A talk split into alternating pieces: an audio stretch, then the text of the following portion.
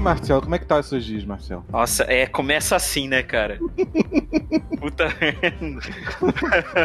Olha só, a gente tem visita, não pode demonstrar que é uma desordem total, pô. Não, alguém tá passando de moto no fundo. Passando de moto que nem um cavalo, assim, empinando, né? Acabou de falar que não é bagunça e passou a bagunça. Hoje a gente ia falar sobre a segunda temporada de Mandalorian, mas tem um, um monte de side quests aqui que eu preciso fazer antes de gravar, então não vai dar certo. Vai, Marcelo, chama o convidado, Marcelo. Hoje, juntando aí o nosso esquadrão de pilotos, nós temos um dos maiores pilotos que já singrou os céus dessa galáxia. A gente tem aí o prazer de receber o nosso querido Barão, primo caipira do Barão Fel, o Barão Fernando. Nossa. Não, não, a, é- a expectativa foi muito alta. Não, mas é que é o maior piloto, porque assim, um Hut, ele precisa adaptar a cabine do X-Wing pra caber, né? Porque senão fica complicado, né? Fala galera, vamos, né, vamos falar de Mandalorian, que foi a série que me fez voltar a gostar de Star Wars e de RPG. o outro. Eu não gosto mais de RPG. Aí tá todo dia. E, ah, pô, tô com um grupo aqui, está jogando. Como é que. Toda sexta, mas é D&D. Gastei 3 milhões e 50 centavos em Foundry. Aqui é o Beto, o Rogue Leader. Todos os pilotos reportem. Aqui é Marcelo Antilles, Rogue 2 em posição. Aqui é a Luísa Metal Geisha, Rogue 3 em posição. Raul Maia presente, Rogue 4 em posição. Aqui é Vicente Gomes, Rogue 5 em posição.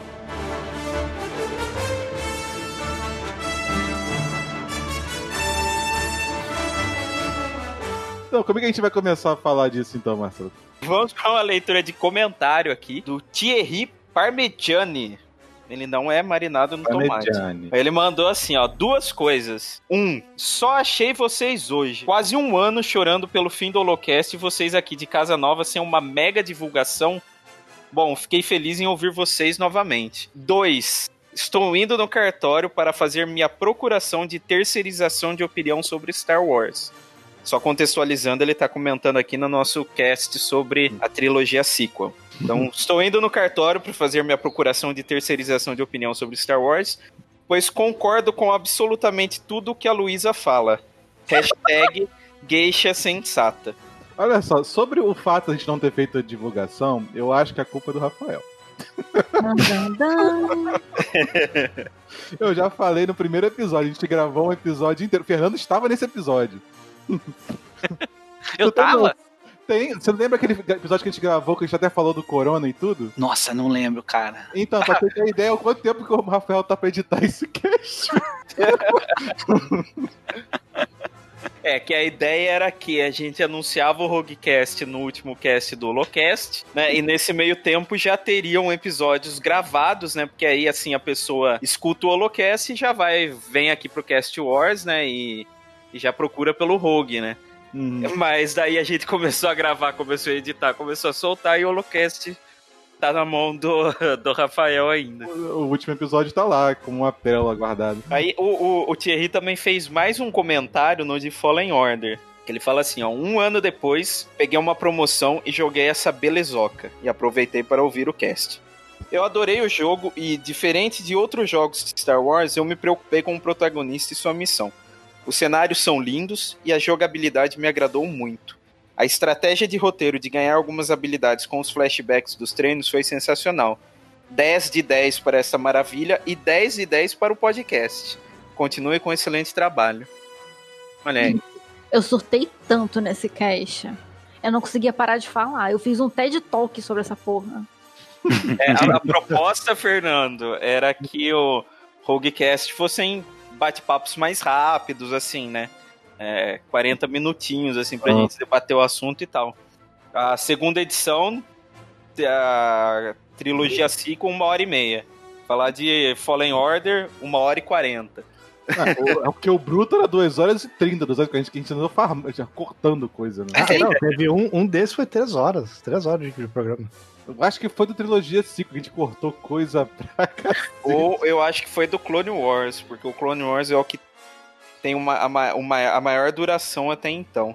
Mas é impossível falar pouco tempo. Eu acho impossível. Eu mesmo que falo pra, pra danar, é impossível. Hoje vocês se preparam, gente. Vocês me chamaram. vocês- Hoje eu tô preparado pra sair daqui meia-noite. Alguém pede a pizza. É o, é o Beto que vai editar mesmo, eu tô sossegado. Ah, eu tô de fralda aqui, vocês não estão entendendo. Pra não levantar. Ah, eu tinha coisa pra entregar pro orientador hoje.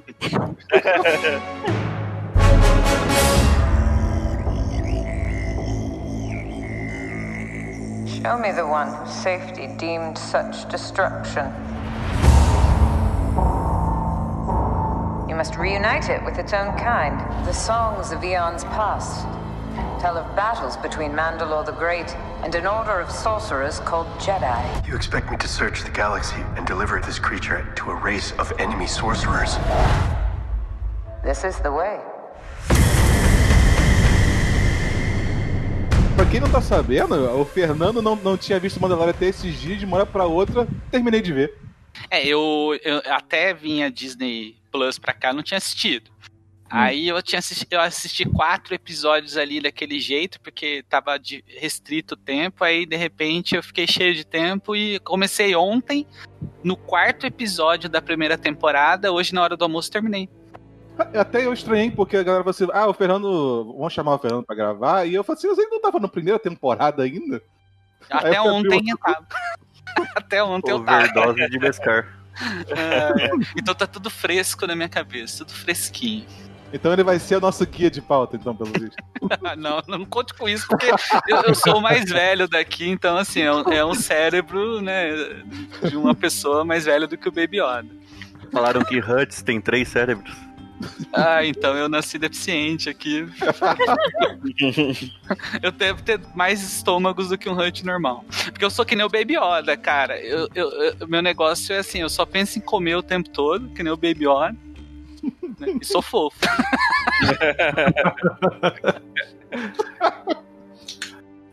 Ai, ai.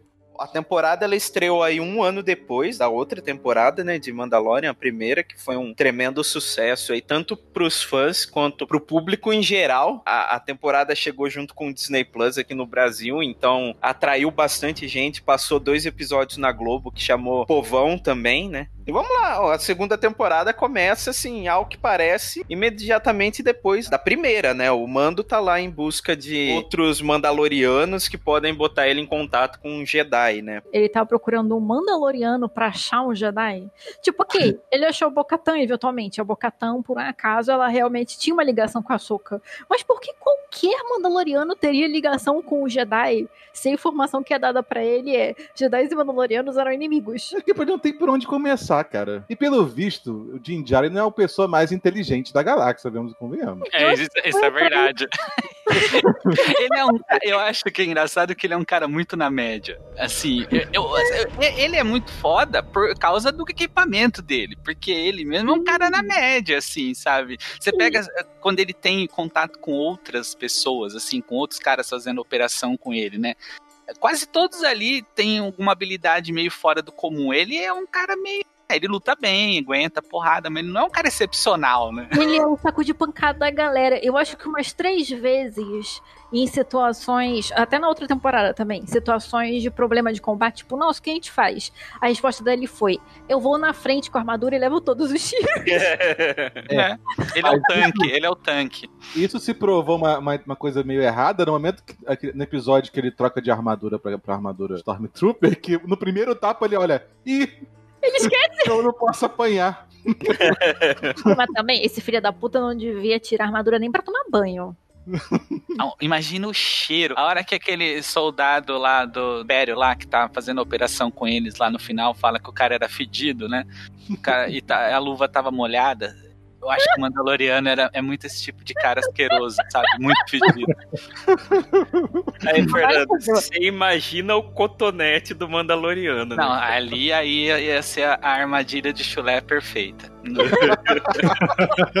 Pensando, esses porras usam armadura desde que Mandaloriano é Mandaloriano. É uma parada central do que tu, de tudo que eles acreditam, de tudo que eles fazem na vida deles. Gente, eles têm que ter um chuveirinho naquela merda. Não é Eles tiram possível. pra tomar banho normalmente. O problema é essa gente maluca. Tipo, Essa seita maluca. Ah, essa temporada que finalmente explicou pras pessoas: galera, ele faz parte de uma seita diferente. Tenho que desenhar. Mas é interessante que você mencionou, porque, por exemplo, eu, eu, eu não manjo muito dessa parte do universo Star Wars, assim.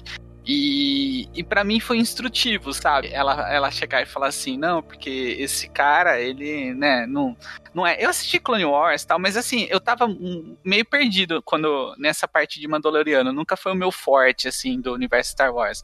Então, assim, pra mim foi bom que ela explicou como se estivesse explicando pra uma criança de 5 anos, sabe? Mas Porque você eu tava apoiando. dúvida, e aí ela explicou e você disse, beleza. O foda é o pessoal lá na primeira temporada surtando, dizendo que os Mandalorianos tinham sido retconados. Ah, tá. E a era o verdadeiro Mandaloriano, que o Mandaloriano de Clone Wars era o verdadeiro Mandaloriano, porque agora vocês estão inventando que o Mandaloriano não tira o capacete. E as pessoas estavam surtando com isso. É, mas é porque é fã de Star Wars, né?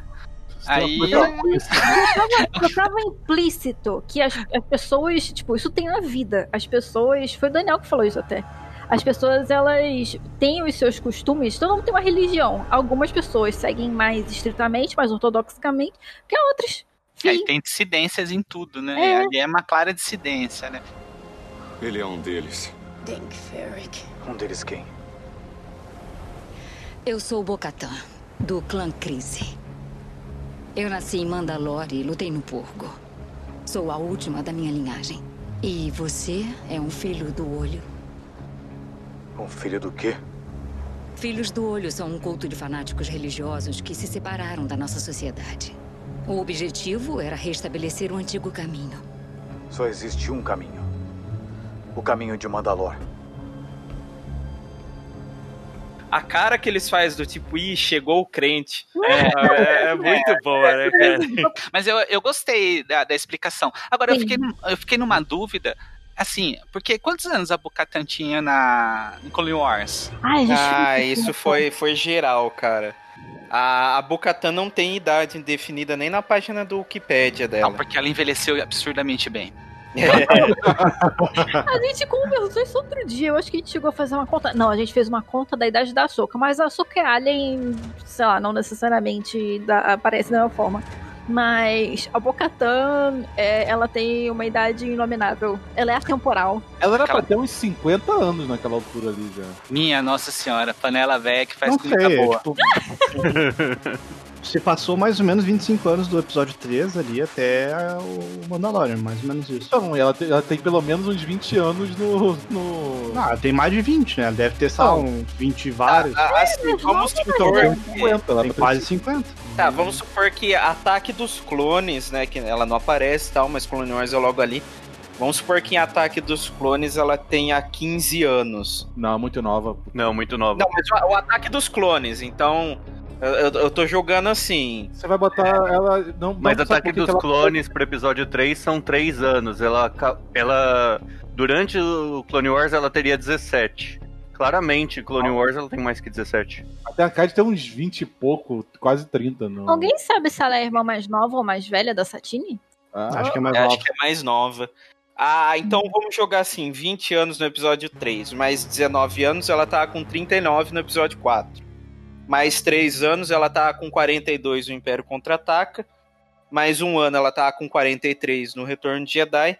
Mais 5 anos, que é o Mandalorian, ela tá com 48. Não, ela tá com uns 50 anos. Ela, ela tá. Ela, O modo de vida mandaloriano faz muito bem pra mulher. Gente, ela, deve, ela deve botar um, um spray de. um spray de, maqui- de, de, de- de hidratante dentro desse. E a, de a- né? e a Kate Sekov, ela tá com 40. Então. Ó, o, Passa, o- né? dentro, a, a parada é, ela não pega sol, gente. Olha a branquelice dela. Ela tá sempre dentro daquela, daquela armadura. É, esse é o segredo. Não pegar sol. Ela deve Mas e o, e o cabelo sedoso de, de capacete o tempo todo? É porque hidra- ela enche de hidratante dentro do capacete e bota o capacete, caralho. É isso Ah, aí. então, então Ah, aí, aí você põe no outro extremo o Boba, que nunca tirava a armadura, Olha o estado que saiu do Sarlacc. Sabe o que eu achei engraçado? O Mas Boba engordou, né? Ele engordou dentro do foi Sarlacc. né? Digerido. Ele, Ele comeu o Sarlacc, né? Tá, agora tá explicado como é que ele saiu. Cara, eu acho que ele comeu o Sarlacc mesmo, porque ele, ele saiu o que ele gordaço de lá, cara. Ele tá de armadura, tem uma pancinha ali. Lembra aquele ator coreano? É coreano. Que ele fez um filme que ele come um polvo vivo? É isso Ah, que eu lembrei Old Boy. agora. É Old Boy. É isso, é coreano, não é? Aliás, tem uma foto muito simpática da, da Bocatan na, na página da Wikipédia dela. Ela tá so- um semi-sorriso aqui no nariz. live action, é. o, o Boba ia tá aí com os seus. É, 40 e poucos também. Nossa, envelheceu muito mal, então. Ela envelheceu bem ele apodreceu. É porque que aconteceu? O Boba ele era bonitão, aí caiu no Sarlacc, teve que tirar a armadura e estragou tudo, sabe? Apodreceu. Não, não acho que é Não. isso. né? Ele tá, ele tá. Qual é o lugar onde é que ele tá? Tatooine. Olha- Boba o nunca Boba foi bonitão. Eu acho que Mandaloriano, quando tira a armadura, apodrece. É igual tipo. Pior- Não, capaz, não, é, isso é feito Tatooine, certamente. O Imagina Boba ele é mais novo, ele é mais novo que a Bocatan. Se você jogar ele com 12 anos no ataque dos clones, ele Ele é ele vai estar aí anos, pros seus tá novo, 43. E ele parece muito mais velho, né? É, 43, ele, né? pare... ele É parece muito feito dos dois sóis, certamente. E ele Mas- de armadura não ficou bem, porque ele, Ele tá um muito. cosplay de, de Boba Fett. Exato, ele tá muito troncudo, ele parece um americano McDonald's com armadura de, de Boba Fett, O sabe? que Mas no Cobb vem, o que no Cobb vem faltava, nesse sobrava. Aliás, falando em Cobb Vanth, o primeiro episódio, né? Que é chamado de O Xerife. Né, coloca o Mandaloriano aí de volta em Tatooine, né, e aí porque ele escuta os rumores, né, de que tem um Mandaloriano agindo por lá. né, e na hora a gente até chega a pensar que é o, o Boba por si só, né? Ah, eles fazem de tudo pra dar essa pista falsa. Mas o Cobb Vent é bonito. Então, cara, a hora que ele tirou a máscara, eu falei assim, caramba, rejuvenesceram o Pierce Brosnan. Ele é se Brosnan e Brad Pitt tivessem filho. É isso, cara. Ele, ele é simpático, carismático, né? Ele- ele- eu, eu, eu achei um um personagem interessante, assim, né? Aliás, é, uma dos pontos fortes da série é que os personagens são muito bons, né? Uhum. É, quem que falou mesmo que a série, na verdade, é sobre os coadjuvantes coadjuvantes, é. E o, o Mandalorian tá só por ali, né? Eu não consigo chamar de Din Djarin, cara, porque minha, minha boca não, não, não forma essa cacofonia de som, sabe? Ah, Din não, mas, Djarin. mas, mas aí tu tem, tem que falar do jeito certo. Tem que falar o The Mandalorian. Não, e se fosse um título de filme brasileiro, se chamaria, né? Mandalorian ou Mandaloriano.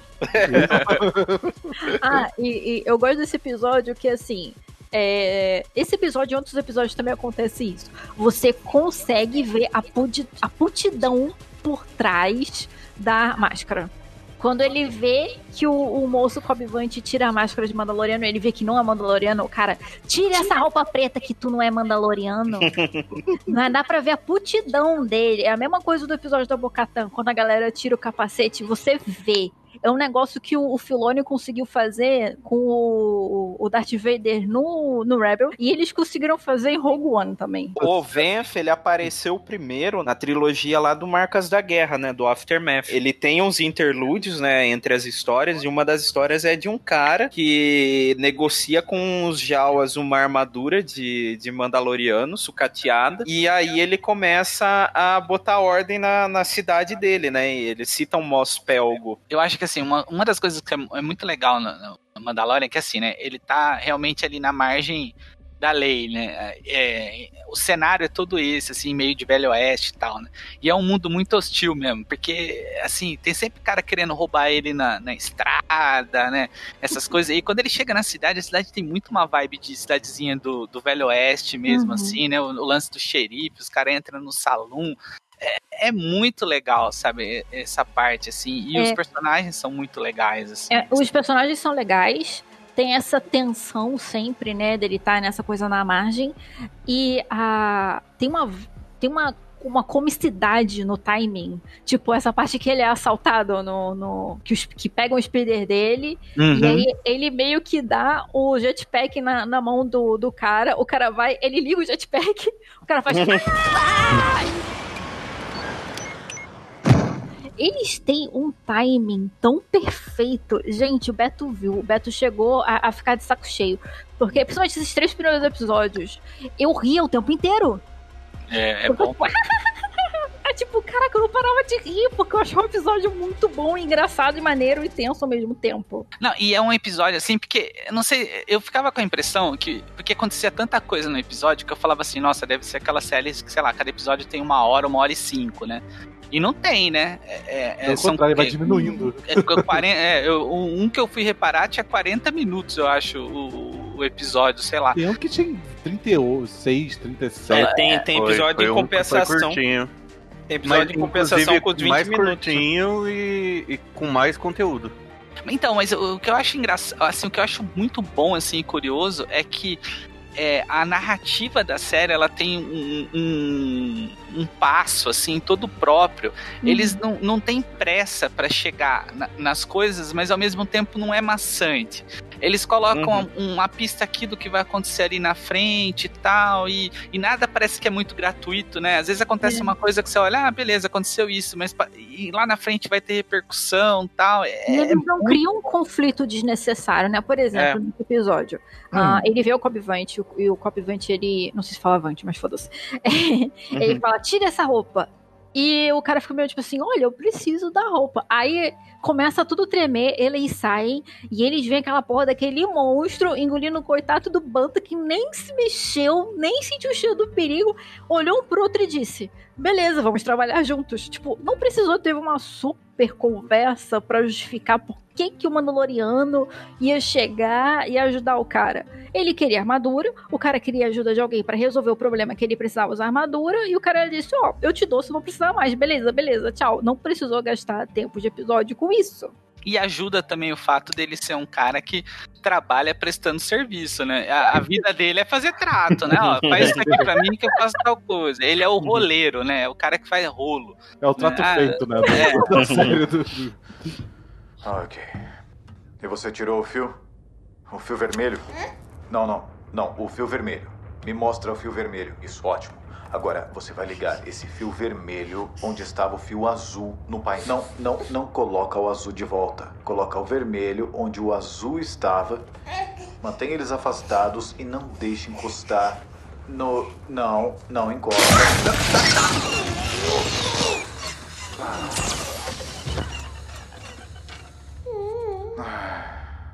Ah, valeu a tentativa. Essa série tem uma coisa muito legal pra quem é pai, eu acho. Que é, é. Porque é uma história de pai e filho, né? é, ali, assim, muito forte. E, então, assim, eu acho que nos momentos em que ele, por si só, pela personalidade, pelo código dele, ele sobressai, são principalmente as partes em que ele tá com o Baby Yoda, né? A parte da aventura, todo mundo é foda ali naquele universo, né? Ele é foda, mas todo mundo é. Esse cara mesmo aí que foi com ele, esse xerife, talvez ele não seja tão foda como os outros, mas ele também tinha, ele também tinha o valor dele, né? Ele tinha um background ali de ter expulsado os caras da cidade e tal, né? E Isso é muito bom. E outra coisa que é muito boa é que tem monstro pra dedéu, né, cara? Uma Ah. série, acho que de Dungeons e Dragons não teria tantos monstros legais como essa série de Star Wars. Eles Nossa, botaram e- o crente, né, de vez. É, né? cara, o Crash Dragon eu achei que ficou muito maneiro. Ficou muito bom, E né? Tudo aquilo ali é uma raid de RPG. Tipo, galera, bora juntar. Aí você fica aqui. Aí quando o bicho pisar aqui, você faz tal coisa. E deu errado, é claro que deu errado. Porque sempre dá, né? É, isso é uma outra coisa legal, porque eles dobram a tensão, né? Você já acha que vai ser difícil e fica mais difícil. Isso é uma constante na série, isso é muito bom Cara, também. esse negócio do Crate Dragon foi o, o, o Fravô. Pô, joguei Kotor ontem, tem uma missãozinha de pegar, matar o Crate Dragon. Que tal a gente fazer uma- botar isso na série? Essa, essa temporada ficou eu e o Beto o tempo todo assim: esses filha da puta jogaram essa merda. Eles jogaram essa merda, eles tiraram de lá. Porque a gente tem a, a, a quest do Kotor de você matar o Crash Dragon e também tem o, o Kenobi, né? O livro. Tem. Uhum, Ah, tem, tem, tem. tem no Kenobi É. também. Eu tô esperando a próxima temporada em que o Mando vai ter que é, emendar uma relação entre uma mulher e um robô. Mas o que você falou do, do pai e filho, Fernando, cara, isso é muito real. Primeiro que mostra que pai é quem cria, não é mesmo? Não, e, e- e exato. E, Melhor pai de todos os Star Wars. Tudo bem que a barra é um pouco baixa. A Vamos Star lá. Wars, a Star Wars, a barra é lá embaixo, né? é, senhora, Darth Vader. Mas ele é melhor do que pai na vida real. Não, porque assim, é, eu, eu, eu acho interessante, eu tava até conversando eh, esses tempos com a, com a Larissa, porque é, é, esse tipo de história hoje me toca muito, né? Que nem God of War, assim, o, o novo eu adoro, porque também é uma história essencialmente de pai e filho. E, e aí a gente tava conversando por que sempre o pai, né? Por que não a mãe? Porque a mãe, é, você, assim, a mãe é um amor incondicional antes da criança nascer, é uma relação diferente. A relação do pai, ela vai sendo construída, né? Com, não é um amor instantâneo como é o amor da mãe, assim. E, e- e esse senso de responsabilidade que ele tem com a criança, assim, até por causa do background dele, porque eu também acho que isso é muito bem construído na série, né? Quando tem flashbacks da, da vida dele, dele pequeno, dos, né, dos pais tal, assim, eu acho que isso também vai construindo o caráter dele. E é legal é que não vem antes dele tomar as decisões, vem depois. Isso é um, um traço narrativo muito interessante. Ele toma as decisões e às vezes você pode assim pensar, poxa, por que, que ele tomou essa decisão? E aí depois, sei lá, em um outro episódio vem uma coisa e fala, ah, é por isso que ele é assim, né? E ele tem esse senso de responsabilidade com o Baby Yoda. E isso é muito legal, é muito tocante, porque não é, não é piegas, assim, eu acho, não é, É. cafona, sabe? É natural. é isso. Deixa, eu acho que sem ele falar muita coisa, deixa claro que ele nunca confiou em ninguém na vida dele. Aquela galerinha daquela célula mandaloriana e tal, não parecia que ele tinha uma relação de amizade com ninguém ali. Ele fazia o trabalho dele e ele ia embora. Talvez ele não se deixasse formar elos com as pessoas por conta do que aconteceu com ele, né? Que ele perdeu a família dele, etc. E com o Baby Yoda, o bebê Gregório, como a gente chama, é, é, ele novamente se permitiu fazer um elo com outra pessoa, né? É. É, e eu achei isso muito maneiro, porque o pessoal coloca muito Mandaloriano. É uma coisa que eles já tinham é meio que desfeito com a personagem da Sabine no Rebels. Que Mandaloriano é aquela galera que gosta de guerra, que vai pra guerra e que destrói e honra e tanana. E você vê no Mandalorian mais do que isso, né? Que, É. que os laços de, de irmandade ali entre eles, é uma questão até de, da religião dele, que é muito abordada nesse, nessa temporada, né? A relação dele com outras pessoas, a relação de confiança. Ele se permite confiar na, na Cara Dune, se permite confiar no. Enfim. É, é, eu acho interessante ver essa evolução dele como personagem também. Por exemplo, o lance religioso, né? É a coisa que norteia a vida dele, é a coisa mais importante da vida dele. Mas frequentemente ele tá em conflito, né? O, o credo é muito pesado para ele, dos, né? Daquela, daquela do, a doutrina é muito pesada, né? Para ele. E, e você vê que num momento em que é impossível ele cumprir a missão dele e seguir o credo ao mesmo tempo, ele escolhe a criança. Mas o que é bonito é porque, por exemplo, quando a armeira lá na primeira temporada fala pra ele que ele tem que, que, que cuidar da criança, ele tem que achar, né, um pra criança, mas assim, ele já tinha salvado a criança antes, sem ninguém falar pra ele que ele tinha que fazer isso. Quer dizer, foi pela consciência dele, né? E o amor que cresce dele pro, pro, pro, pro Baby Yoda ali, porque eu não gosto do nome do Baby Yoda, o nome oficial. Gregório! Gregório, Chama de Gregório, é. É, Gregório é melhor mesmo, porque pro Gu ninguém merece. Mas é, eu acho assim, é bonito porque você vê que o amor que ele que cresce nele pelo, pelo, pela criança antecede qualquer outra coisa, né? Qualquer senso de dever por causa de religião tal, é uma coisa dele, né? É, é, é muito bonito, é, é muito bonito. assim. E eu imagino que quando ele perdeu a família dele, os Mandalorianos eh, viraram a vida dele, né? Tipo, a Sim. religião se tornou o cerne da vida dele. E a- o momento em que ele tira o capacete, ele, na verdade, primeiro ele tira a armadura pra botar uma outra armadura, que parece que ele, ele já parece estar em dor física. Né? Ele tá e você duro. vê que ele tá fazendo isso pelo bebê Yoda. E, e- e- porque para ele, naquele momento, ele percebeu que a- o que se tornou o cerne da vida dele, a coisa mais importante, foi o filho dele. É, não exato. a religião dele.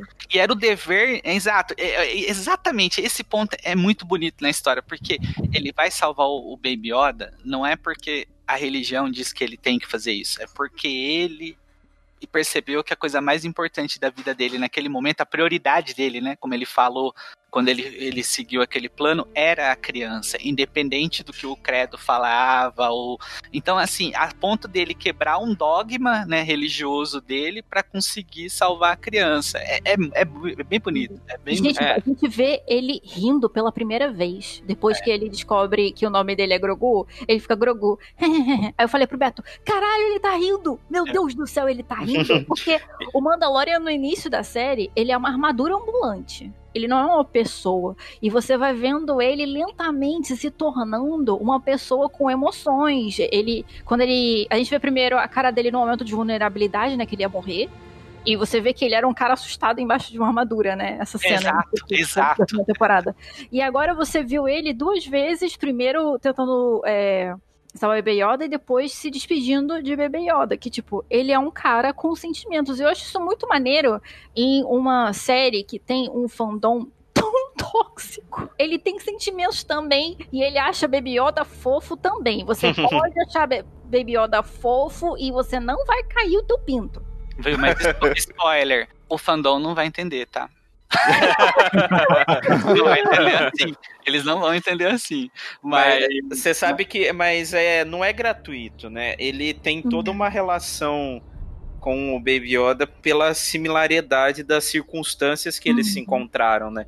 É, ele como criança, né? E depois ele, né, a ponto de gente falar assim: "Ah, mas será que o Baby Yoda ele tá manipulando na força ele pra ajudar?" Não, gente, é do céu, o nego não consegue. é, é só não consegue, né, fandom? Tipo, Isso é o J.J. Abrams deixando a coisa na cabeça da pessoa. Baby Yoda, na real, é o Yoda pequeno que entrou no mundo entre mundos e foi para lá. Ai, gente, É. pessoa curta, né? E é engraçado porque é difícil achar alguém que não tenha gostado dessa série dentro do fandom. Ok, às vezes as pessoas têm críticas a algumas coisas, beleza. Mas se você perguntar, ah, mas você gostou? Ela vai dizer sim. uhum. mas sabe por quê que ela gostou? Eu, eu tenho uma teoria sobre isso. Eu tava pensando sobre isso hoje. Porque, assim, a primeira temporada eu gostei. Mas eu gostei assim, eu achei uma boa série. Eu, pensei comigo, né? Quando eu acabou a primeira, eu falei, não, bele- beleza, é legal. Não é extraordinário, mas é muito bom. E por que, que é muito bom? Porque eu acho que ela expande o universo de uma forma que eu acho que agrada a maioria das pessoas. E assim, ele tem essas sutilezas que nem a gente está comentando, de sentimentos, de, por exemplo, é, o povo da areia é uma raça muito mais interessante depois de Mandalorian do que ela era antes, só com os filmes. Então, assim, ele expande o, o cenário de uma forma interessante, ele tem essas nuances de sentimento que também são muito interessantes, mas assim, tem gente que vai passar reto por isso. Uhum.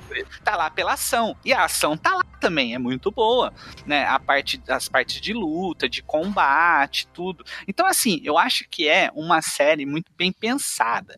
É, é a diferença de colocar gente que gosta de Star Wars, de colocar diretor com ego inflado que quer impor a Star Wars uma outra coisa, né? É, é, É, foi, eu sei que tem gente que não gosta do Filone, mas uma coisa não dá pra criticar nele. Cara, ele realmente gosta do que ele tá fazendo. Sim. gosta, Você ele pode gosta. discordar do que ele tá fazendo, achar que ele exagera demais umas coisas, beleza. Mas ele gosta. ele tá no ele tá no trabalho dos sonhos dele. Você vê um Ele é- carinho Ele ali, é um respeito. Puta merda. É, ele é é, pois é. Aí ele fala, né? é, toda vez que ele dá entrevista, Toda ele fala, né? com ele. Ah, é, Você já viu, Fernando, o- os episódios aí no Disney que são de making off do? Não, não vi ainda. Eu fiquei curioso pra ver. Provavelmente agora essa semana eu vou, eu vou assistir esses, porque eu gostei tanto da série nessa segunda temporada, principalmente, porque eu acho que na segunda temporada tem alguns episódios que são extraordinários. Sabe? Eu achei que na primeira foi assim, um- na média muito bom. Eu acho que na segunda tem episódios um ou dois que são bons, a maioria são ótimos e tem alguns que são extraordinários, assim, são muito bons mesmo. Então, é, e, e também é, é, é, é compreensível que seja assim, porque é é uma história sendo contada e, e por mais que o passo e o ritmo da, da série sejam bons, até chegar no filé da coisa, tem aquelas partes que são um pouco mais, né, difíceis de construir, né? contar. Uhum. Exato. Né? Mas aí é que tá, a construção é muito cuidadosa, é um trabalho muito cuidadoso, sabe? É um trabalho muito. Eu acho que assim, a mídia da série ela faz muito melhor. Assim, contar uma história de Star Wars em série tá se provando muito melhor do que contar em filme. Sim. Né? Porque você Porque- consegue construir o negócio. Exato, você tem. E você consegue, por exemplo, expandir o universo de uma forma interessante, em que a- o tempo de tela, por exemplo, num filme seria proibitivo.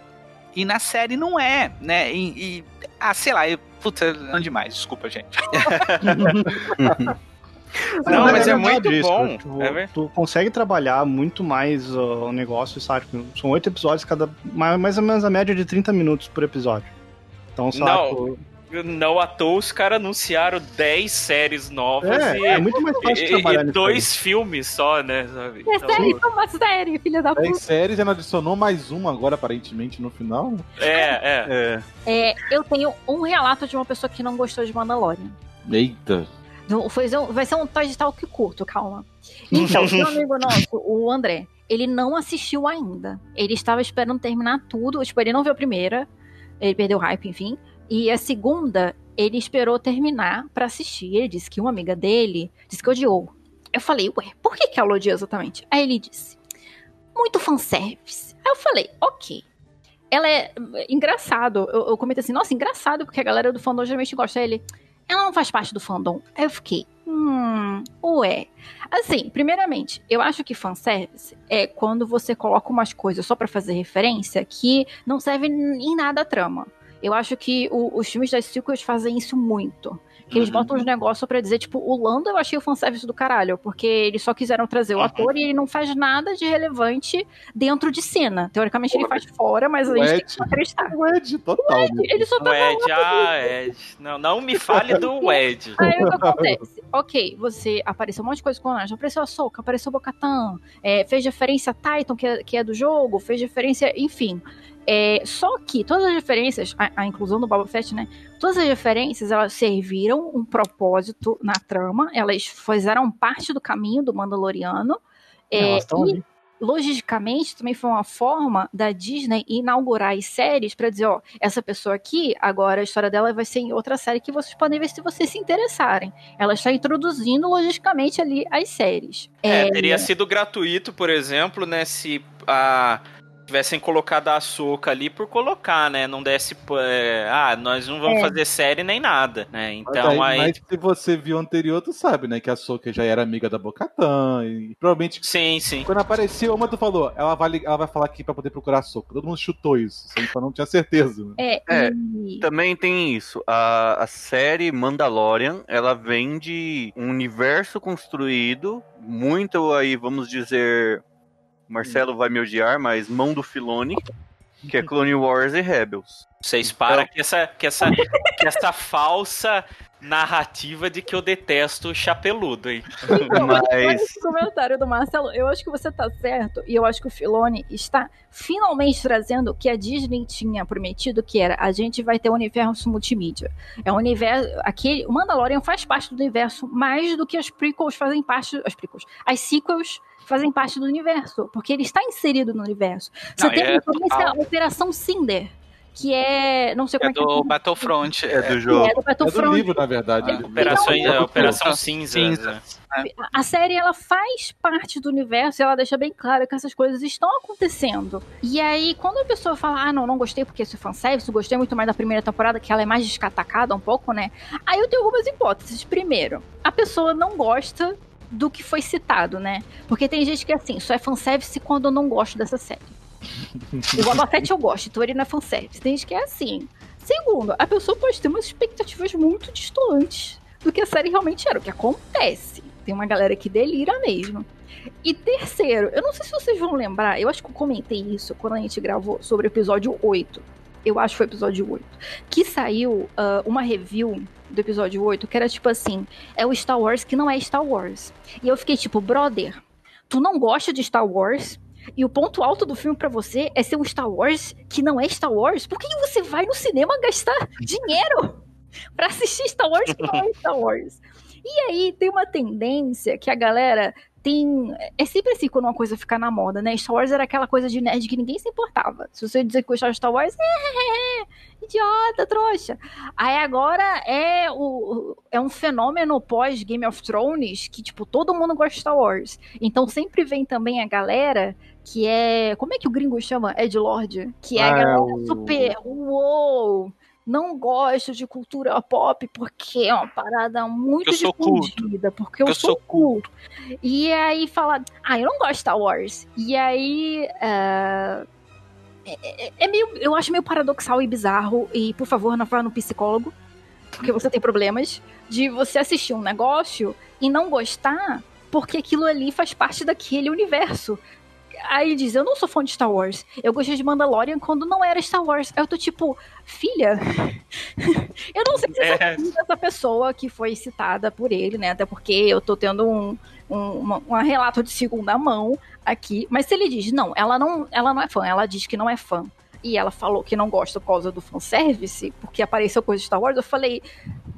É, eu acho que ela precisa de um psicólogo.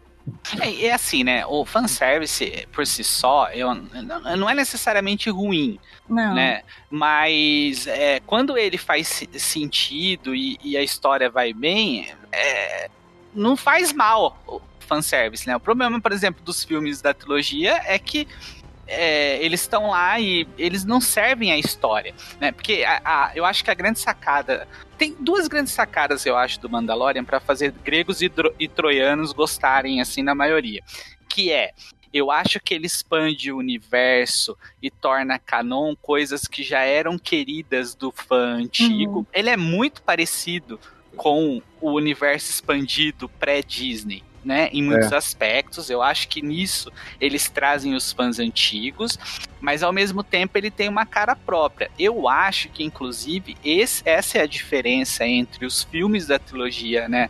é, da Disney e a série, porque eu, eu particularmente, por exemplo, não gosto do episódio 8 e 9, porque eu realmente acho um, um futuro de saga muito deprimente, assim, sabe, para os personagens. E até a estética é distoante do que a gente conhece de Star Wars. né? É, sim, muitos conceitos assim que e eu acho que essa série ela vai numa direção contrária disso, assim. Eu acho que ela realmente lembra muito tudo que todo mundo gosta e, e, e- e a sacada é existe uma- um mar de gente que é fã da trilogia da primeira né, trilogia que não a clássica, a segunda trilogia no caso, né? Que é muito fã. Gente, é, por exemplo, muita gente da, que gosta da clássica não gosta dos prequels, mas tem eles, é, os prequels têm muitos fãs. E então assim, eu acho que essa série ela traz coisas daquela época, trazem coisas da trilogia clássica e trazem de uma forma que se funde bem, que é uma coisa que essa trilogia da Disney eu acho que falhou um pouco em fazer. Uhum. Então eu acho que é por isso que ela agrada um número maior de pessoas, assim, né? E, e tem fanservice? É óbvio que tem. Mas é um fanservice que serve a história, não é um fanservice gratuito que tá lá e que é uma barriga na história. Fora que ela não mexe com personagens que são, ah, vamos dizer assim, sagrados, né? Você, tá, tá, você tem um Boba Fett aí agora que tem uma grande parcela do, do fandom, né? Que, que curte e tal, mas ele não tem aquele peso que você tem em ter que lidar, por exemplo, com Han Solo, com a Leia. Apesar É. de que tem uma aparição que é das mais importantes, Sim, né? mas é, ele, não não, vai entra em detalhes, né? É, é, e não sei se foi contigo, Fernando, que quando você começou a falar de Mandalorian, a gente tava trocando uma ideia do tipo. É, é gostoso você ter uma série de Star Wars que você pode sentar e simplesmente apreciar, Sim. sabe? Relaxar. Você não tem aquele peso do, do- dos filmes, porque agora eu tô vendo o futuro desses personagens. É, né? Você tá é, lidando com eventos que geram consequências pesadas, assim, de qualquer forma, tá, agora a gente já tá é, encantado com o Mando, com o PV Gregório e tal, mas ainda assim é uma aventura que você simplesmente fala, olha, eu vou sentar aqui e vou curtir essas, essas, essas peripécias dessa galerinha num canto escuro da galáxia ali, Então, sabe? e, e- ainda assim, quer dizer, né, como você bem disse, a gente tá encantado por, por esses dois personagens. Mas sabe pelo, pelo que eu tô mais encantado, mais do que os dois personagens? Pelo cenário. Uhum. Sabe, é, é uma galáxia, é, é um, é, é um- é um Star Wars, assim, que é, é muito familiar e ao mesmo tempo novo. Porque ele acrescenta muita coisa, ou ele confirma muita biomas, coisa. Novos biomas. Eu toda vez eu, eu falava pro Marcelo, Marcelo, hoje apareceu um novo bioma, Cerrado. Tá, então é Cerrado. A gente teve Pantanal queimado. É, teve o Pantanal queimado que queima sozinho e é bancado pelo Moff DiCaprio, né? Os caras falaram, por exemplo, de Almirante Traum. Sério. Aí isso, foi o dia. isso ressoa muito bem pros meus ouvidos. A gente tava viajando. E aí a gente foi assistindo. A gente pegou a internet do hotel pra baixar. pra assistir o episódio, porque tava todo mundo com fogo no cu. E aí, é, é, quando foi citado do Tron, porque a gente achava que ela ia falar do Gideon, né? A Soka ia falar, Uhum. ah, cadê o Gideon? A gente já vai todo mundo procurar o mesmo cara. Ela falou, cadê o Almirante Tron? O olho do Beto abriu. o tom do PHX. Eu falei, meu Deus do céu, não acredito que eles. A gente ficou surtado, tipo, por uma hora surtada, meu Deus, eles citaram o Tron, não acredito. Aí a gente ficou. Não, a gente entrou em surto, assim, Sabe por que, que meu olho fez o, TH, o barulho do THX e abriu? Foi porque é o seguinte, eu, naquele momento eu realizei que eles estão basicamente pegando o livro original do Tron e Uhum. refazendo ele. Exato, uma exato. É. nele. Eu falei, A, a trilogia Tron fazer. é cinco anos depois também, sabe? eu Então, falei assim, eles estão fazendo de novo, só que agora vai ser a versão melhor. se É, exato, uma versão melhor. Eu pensei isso também, porque assim, eu adoro a trilogia Tron, mas realmente tem coisas nela que eu não gosto. Eu- né? eu- eu- Mas eu não adoro. E, e- eu adoro, assim, do tipo, no meu coração, o futuro da saga para ali. Até agora, né? Porque não Uhum. tinha Mandalorian. Mas tem coisas na trilogia Tron que eu não gosto, sabe? Salamires, por exemplo. Deixava complicado pra mim é o- a relação da Leia com o Han Solo. O Han Solo meio, sei lá, ficou meio É perdido. era uma assim. época. Isso também acontece com a diferença do Boba Fett do Legends pra agora. Porque eu não sei porque tinha essa vibe nesse logo pós. É, trilogia clássica, em que todos os personagens pareciam absolutamente pessoas perfeitas, que não tinham um erro. Gente, Han Solo, isso pelo menos eu acho que a trilogia nova acertou. Han Solo, ele não vai ser o bom pai, gente. É, não é? Ele era o capajeste. Ele era o capajeste. Ok, pelo poder do amor, ele ficou com a Leia no final, ele voltou e salvou a galerinha. Beleza, isso foi uma situação e uma guerra. Mas, cara, a vida doméstica não é pra um cara igual o Han Solo, entendeu? No momento que deu merda com o, o, o, o Ben, cara, ele foi embora. Porque ele é uma pessoa assim, ele foge dos problemas dele, ele não é uma pessoa saudável. E isso é colocado na, na trilogia nova, que o relacionamento dele com a Leia não deu certo.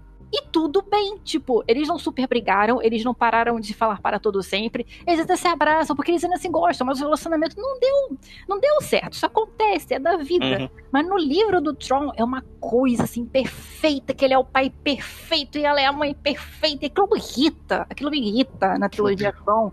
E o Boba Fett é a mesma coisa. O Boba Fett acho que ele vira Mandalor. No, acho que é nos quadrinhos. O cara era só tipo o clone do Jogo Fett, ok, filho, mas tecnicamente ele ainda é um clone, que nem a Bocatão falou.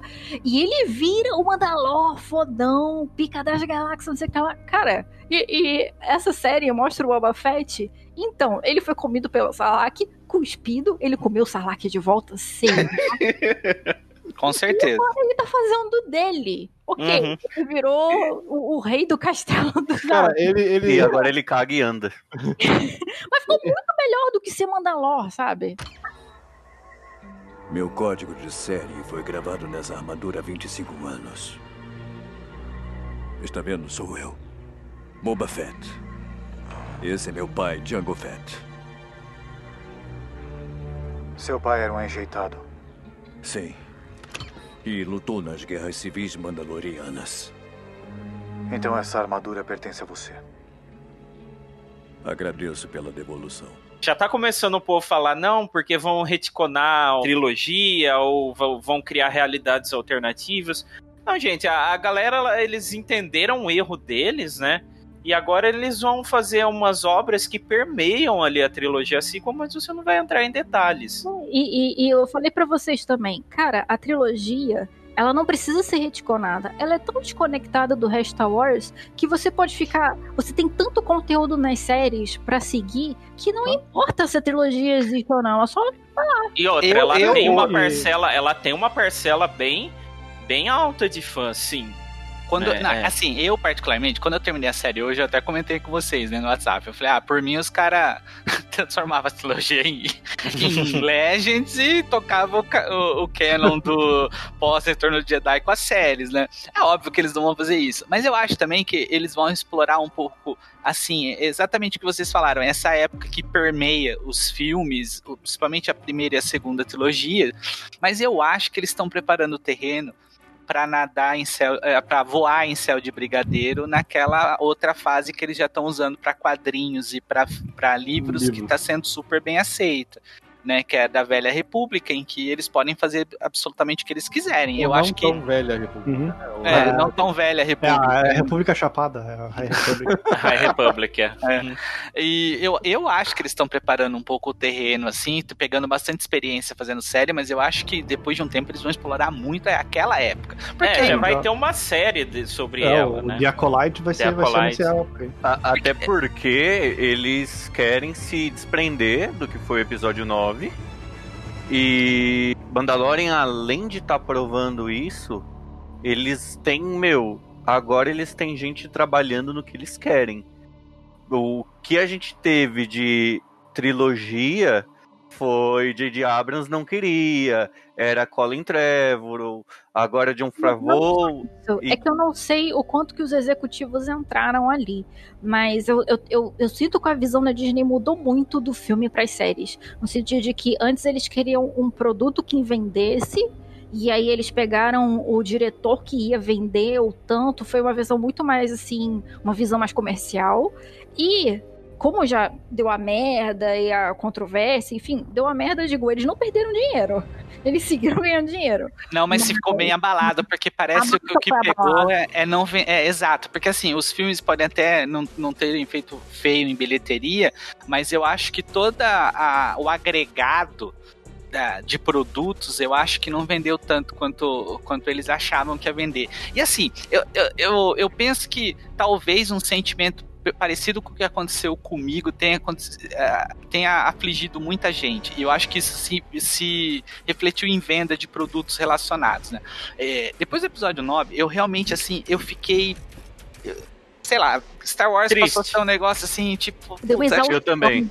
eu acho também que eu não curto não mais. fosse Mandalorian e alguns poucos amigos Exatamente. tinha abandonado. é Exatamente o meu Eu ponto. É, mim aconteceu comigo. que salvou, meu. É, porque eu falo, eu, eu fiquei muito desgostoso de Star Wars. Eu não tive vontade de comprar mais nada. Eu, eu realmente falei, não, vou largar a mão dessa merda e tal. Eu, eu fiquei muito puto, E- sabe? E, e é que não foi. O negócio não aconteceu no vácuo, né? Teve a- todas as tretas do filme, que são tretas que estavam vindo desde o episódio 8. Teve- Foi um ano complicadíssimo pra todo mundo, não tanto quanto esse. Coincidiu com a exaustão das pessoas com rede social. É, Pós eleição daqui, eleição dos Estados Unidos, eu tô falando de onde eu conheço. sim. Mas a gente, eu, eu vejo, principalmente nos meus conhecidos, e a galera está saindo das redes sociais por causa de uma exaustão de estar sempre nessa batalha que as pessoas jogando. É muita opinião na internet, tudo jogado na sua cara, o Facebook joga tudo na sua cara o tempo inteiro. Você tem que saber o tempo inteiro a opinião de todo mundo, meu Deus, socorro. E aí entrou com Star Wars. Aí eu fiquei exausta que eu não conseguia me ler mais nada de Star Wars, não queria mais saber, sabe? Parei de jogar, parei de tudo. E aí, Mandalorian eu- é, é, é, me, me pareceu uma visão diferente dessa visão comercial que eles tiveram. Eles disseram, ok, a gente tá numa situação em que a gente vai soltar vocês pra vocês fazerem o que vocês quiserem, no Filone e Favreau e, e Kathleen Kennedy. Que o pessoal gosta de botar todas as culpas das coisas ruins em Kathleen Kennedy, mas não é só ela que tem lá, tem executivo, tem os caralho a quatro lá dentro. Uhum. Soltaram os caras, os caras mostraram que vieram e disseram: Olha, tem um jeito de ganhar dinheiro com isso. Deve estar ganhando dinheiro pra caralho com Mandalorian. Com certeza, com certeza. Vai ver eles quanto custa o aqui Baby Yoda. Baby Yoda há um tempo. Eles assim, ah, vou fazer meia dúzia de Baby Yoda, vai que vende. Aí o nego tá lá, tipo, por favor, faz um trilhão, porque. Custa As 500 alienígenas vão ter reais essa, cu- cu- cu- custa 500 reais um Baby Yoda e, e, e, tipo, e, e os caras vende, vende, vende, vende, sabe? É, realmente, porque assim, não é difícil ganhar dinheiro com Star Wars, né? Vamos Não. combinar. Não. É, A, a gente fica jogando dinheiro na tela. Só que assim, os, os caras conseguiram criar, assim, com os, os filmes, o episódio 9 principalmente, e o- e o 8 também, que começou a controvérsia, eles conseguiram, assim, é, transformar Star Wars numa coisa negativa. Sabe? Em que gera um sentimento negativo.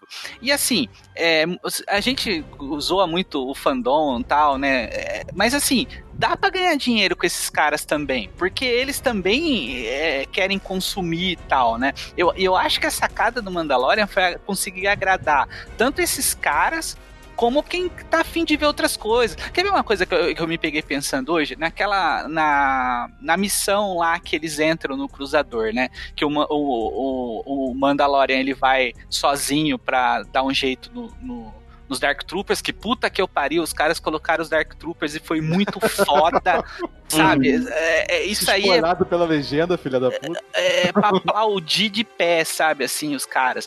E, e quatro mulher tocando terror na nave. Sabe? Quer dizer, dá pra ter diversidade de, de, de etnias diferentes, né? Tudo, quer dizer, dá pra ter diversidade, dá pra fazer tudo de uma forma legal, sabe? De uma forma que agrada todo mundo. E, e com é, qualidade, né? Com qualidade, porque assim, eh, senão fica parecendo aquela cena dos Vingadores que eu acho ridícula do Endgame lá, né? Que eles colocam ah, é as, as mulheres posando assim como se precisasse, sabe? Em vez de fazer uma coisa natural, que elas já mandam bem pra caramba tal. É, ali não, você não fica falando, ah, os caras fizeram essa cena porque é, pra para agradar o, o, público que é mais sensível a isso. Não, não, elas estão lá metendo o bala em todo mundo e arregaçando, mas a história foi construída. Você não, você não estranha isso. Dune xingando e batendo o blaster dela na parede. Eu adorei que eles é, Aquilo é sensacional. Eu adorei que eles botaram um xingamento a galera Dank Ferrick. Dá pra. Cara, você não sabe o que quer dizer a porra da palavra, ou se vê que é um xingamento. Sabe? Xingamento que uma olha pra outra, né? Assim, ó. É o, esse é o equivalente do Frack do Battlestar Galactica, é, né? É, é. Então, e, e, veja que interessante, né? Em pequenos detalhes, sabe? Eles vão expandindo muito esse universo, sabe? Transformando em canon uma série de coisas que a gente gostava e que eles não estão fazendo exatamente como era nas obras originais, mas estão colocando lá e deixa os fãs mais hardcore, assim, que mais chato, feliz também. E era o que todo mundo queria. Você não tem que inventar muito, tirar do cu. Ai, como será que eu vou vender meu filme? É só olhar para as pessoas e elas dizem: Eu quero que nome você diz, você terá a sua série. É, é isso. Eles aceitaram tudo, Luciano. Tem Kenobi, tem Ranger, tem. Tem a Rosário ainda Dawson, né? Tem só, só não fizeram a nossa do mal. A, a, nossa série do mal ainda tá ali no. Não, eu, eu, eu, vou profetizar aqui agora. Porque hum. eu perdi a mão, né? O Marcelo roubou meus poderes. Hum. Mas o Acolyte é, já deram a letra que é no final da High Republic. Ah. Eu hum. acho que vai ser a introdu uh, introdução do Plagueis com Sidious. Puta, foda, hein?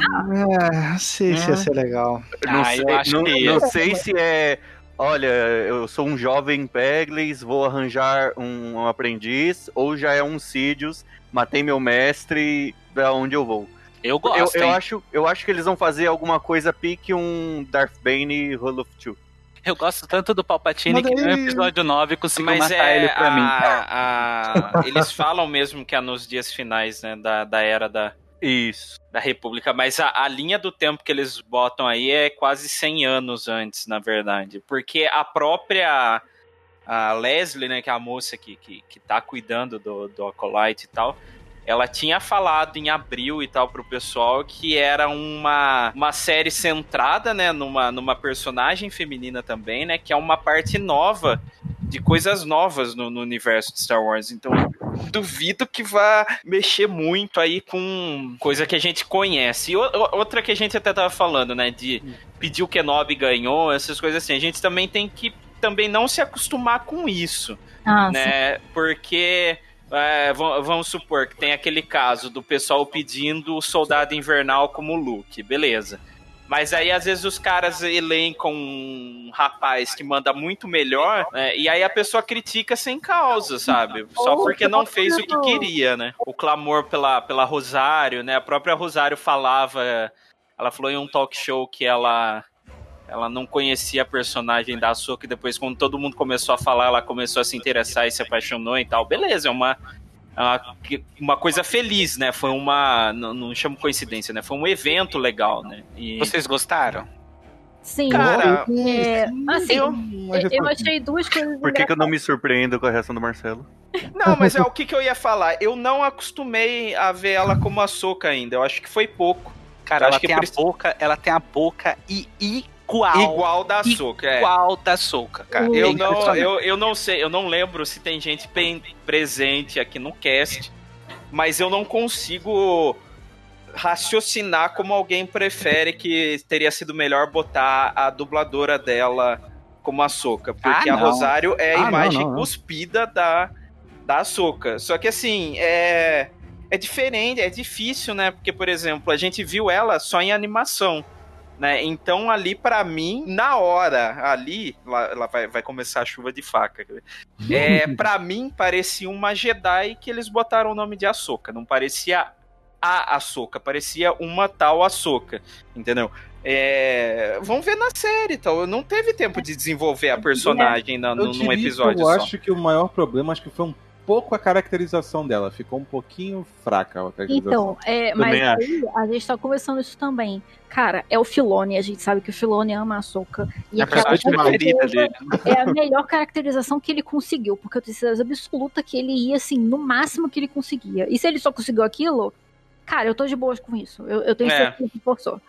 E se alguém É. questionasse ele, ele ia falar assim: bom, mas o Jorge também começou com tão pouco, né? Então não tem como. Eu acho mais bonito ela no Rebels, que ela tem um leco comprido assim, acho. Mas se bobear, a Rosário não tá conseguindo se mexer com aquele negócio na É, cabeça. que ela, ela tem umas cenas de luta lá. e Tem uma hora que é muito legal que o, o Mandalorian tenta queimar ela e ela dá um tipo um salto é, rabo de arraia, assim, né? E uma acrobacia. Se ela tivesse com um leco gigante, não ia dar, né? Pra fazer É. uma cena dessa, né? Ô, fora ela que ela ia ganhar um ataque extra usando o Leku batendo no mando. E a gente tem que levar em conta também que as animações elas são car- cartunescas, né? Uhum. Elas não são, é, não é uma animação realista, né? Então eu acho que é, talvez realmente não fosse possível fazer. Eu vou falar que assim, eu- causou uma estranheza no primeiro momento pra mim, mas eu gostei bastante. Eu gosto da, da atriz já e, e eu acho que até a cara da Zuka é impressionante. A boca é igual. Nossa, eu, toda- eu te falar que não né? precisava nem ter pintado ela de laranja, né, cara? É, ela é. Podia ser ter- só ter colocado o lecu dela que dava certo. E, e, e é verdade, ela ia ficar igual um. Sabe o Batman do, do Michael Keaton? Que pra olhar pra cima ele tem que inclinar o tronco inteiro. né? Talvez se ela tivesse com o lecu muito grande.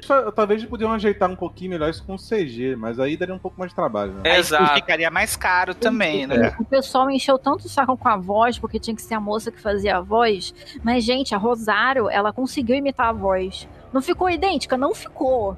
Né? Não, Até porque a do voz não é de, igual. de animação vai ser diferente de uma pessoa falando. Fora que a gente tá falando de uma soca, pelo menos aí. É eu ia falar, É. mais velha, né? É, 10 quase anos depois de. Rebels, é. É mais e- puta, né? E, E ela, e, ela, e ela tem um quê. Então, e uma coisa que eu achei que a Rosário fez bem é que ela tem um quê de sabedoria. Eu achei que ela tem já um quê de Sim. Jedi sábia. E ao mesmo tempo ela, ela tem um trejeito da, da é. aventureira, assim, aquele risinho, aquele jeito de olhar. Eu achei que ela. Eu, eu particularmente achei que ela estudou bem a personagem, sabe? Eu consegui ver nas nuances a Ahsoka ali. Eu gostei. Eu gosto da personagem e eu, eu, eu fiquei satisfeito, assim. Eu, eu não achei que fica devendo, não, sabe? Gente, o episódio, ele é todo lindo. Tipo, É. a, aquela. A magistrada é aquela foda, né? paisagem Uhum. escura, assim. Fora, fora que a grana toda do. O Beto falou do- de ajustar o lecu do CG, né? O, o orçamento todo tava pra fazer a participação especial no, no último episódio, né? Todo aquele esquema meio japonês samurai é muito foda. Uhum. Eu acho que é Uhum. muito central de Star Wars esse tema mais japonês samurai. Mas era mais Ucha, né? Era mais, eu achei que era mais chinês, né? Ah, Inclusive, a- a- o estilo de luta da magistrada com a lança era bem Kung Fu, né? Então, mas o que. É, mas a Luísa. É, mas é, é tipo um, É os dois. Kung Fu contra o samurai, sabe? Exato, ah, é, é, é, o Japão é- contra a é, China ali. é. Ah, e essa, essa, esse episódio aí foi sensacional. Foi, pra bom mim, assim, mesmo. até o último episódio foi o melhor. Assim. Olha, e o legal é que o, o- as duas estão lá quebrando pau e o, o mando com o cara da magistrada tá lá. né? Vamos ver o que que dá, né? Não, e, cara e esse cara da magistrada, e aí que tá, cara, essa série é muito foda nesse ponto, cara. O cara tem, sei lá, 10 minutos de, de, de, de tela. O cara era foda, o jeito dele, sabe? Assim, cara, eu não consigo deixar de admirar os vilões, sabe, dessa série. Eles são foda, sabe? É, é- é muito bom. A magistrada é foda, cara. Eu dá vontade de ver uma série dela. A luta, a luta foi muito boa porque, assim, ah, mas ela usa um lightsaber, ela vai matar rapidinho uma magistrada que o treinamento dela não vai ser um treinamento Jedi. Ok, beleza, até porque a Soka, ela é veterana na porra das Clone Wars. Puta que pariu, né? Ela com o Grievous. chão- Ela limpou com os Inquisidores em Rebels. Os Inquisidores não tiveram nem chance com ela. Mas, como o objetivo dela era pegar a mulher viva, porque ela precisava derrotar a mulher para conseguir a informação, ela deu pra ver como que ela foi cuidadosa na batalha, né? no sentido de ela respeitou o oponente. E, e ela calculava muito bem os golpes, não é só, ah, eu vou aqui gerar os lightsaber e destruir tudo no meu caminho. Foi uma batalha muito bem, muito boa. eu- O, Lan- o Lang, é, o ator, ele, é, ele fez Aliens, o Resgate, e ele é o pai do John Connor no, no Exterminador do Futuro. Nossa. É, ele é, O original? é, o original, ele é o Kyle Reese. Ele Nossa. é, é- é o Mandalorian. Caraca! eu não sabia também. não. Caraca! Eu não sabia. Explodiu a cabeça. quebrou o Vicente. Ele. é, o Alien tem bastante de. O Alien. O, o, Alien tem Mandalorian tem bem. bastante disso, de trazer algumas personalidades também, né? É porque Pra todo série, mundo quer tá? fazer, né? Todo uma mundo série quer cool, fazer, né? exato. Todo mundo quer fazer uma ponta.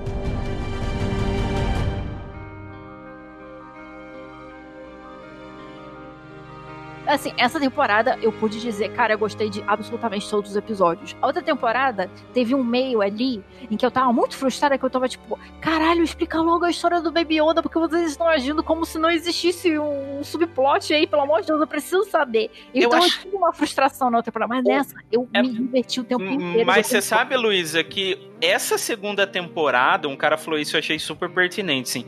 Ela é completamente formada da, pelos daqueles episódios que a gente falava que era. não servia pra nada Que na nem na primeira pri- temporada. Na, na primeira temporada, aquele do AT-ST foi o que eu ouvi falar que o pessoal achou o mais fraco, né? Santuário. É, e assim, eu, eu até achei, mas achei bom, sabe?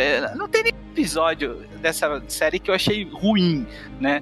Mas e- de fato, eu acho que se eu tivesse que escolher um como mais fraco, talvez eu escolheria o dessas aranhas, mas ainda assim achei foda. E eu É, achei e- engraçado. Aí tal. você vê, todo mundo criticou, inclusive eu, o episódio de, de Mos Eisley lá, né, na, na primeira, que o Mando vai atrás da, da Fennec, né, pra, Que é o mais fraco da primeira temporada. da né? primeira temporada. Sabe por quê? Eu tinha uma crítica a esse episódio que depois dessa temporada eu retiro minha crítica. Sim. Porque o problema com esse episódio era, caralho, vocês adicionaram um personagem tão foda que era Fennec, era Ming na caralho, e vocês só mataram ela? Aí, nessa temporada, ela apareceu, teve um tempo de tela enorme, ela vai foda. aparecer no Bad Batch, na, na, Uhum. Na série, Na série animada, é. vai aparecer na parada do Boba Fett. É, e, e o episódio do, do que o Mando vai na nave da Nova República soltar os prisioneiros lá Que é um episódio é, com- foda, é né? completamente pertinente. Eu gosto bastante. Teve muita gente que não gostou, eu gosto pra caramba o daquele da, episódio o da-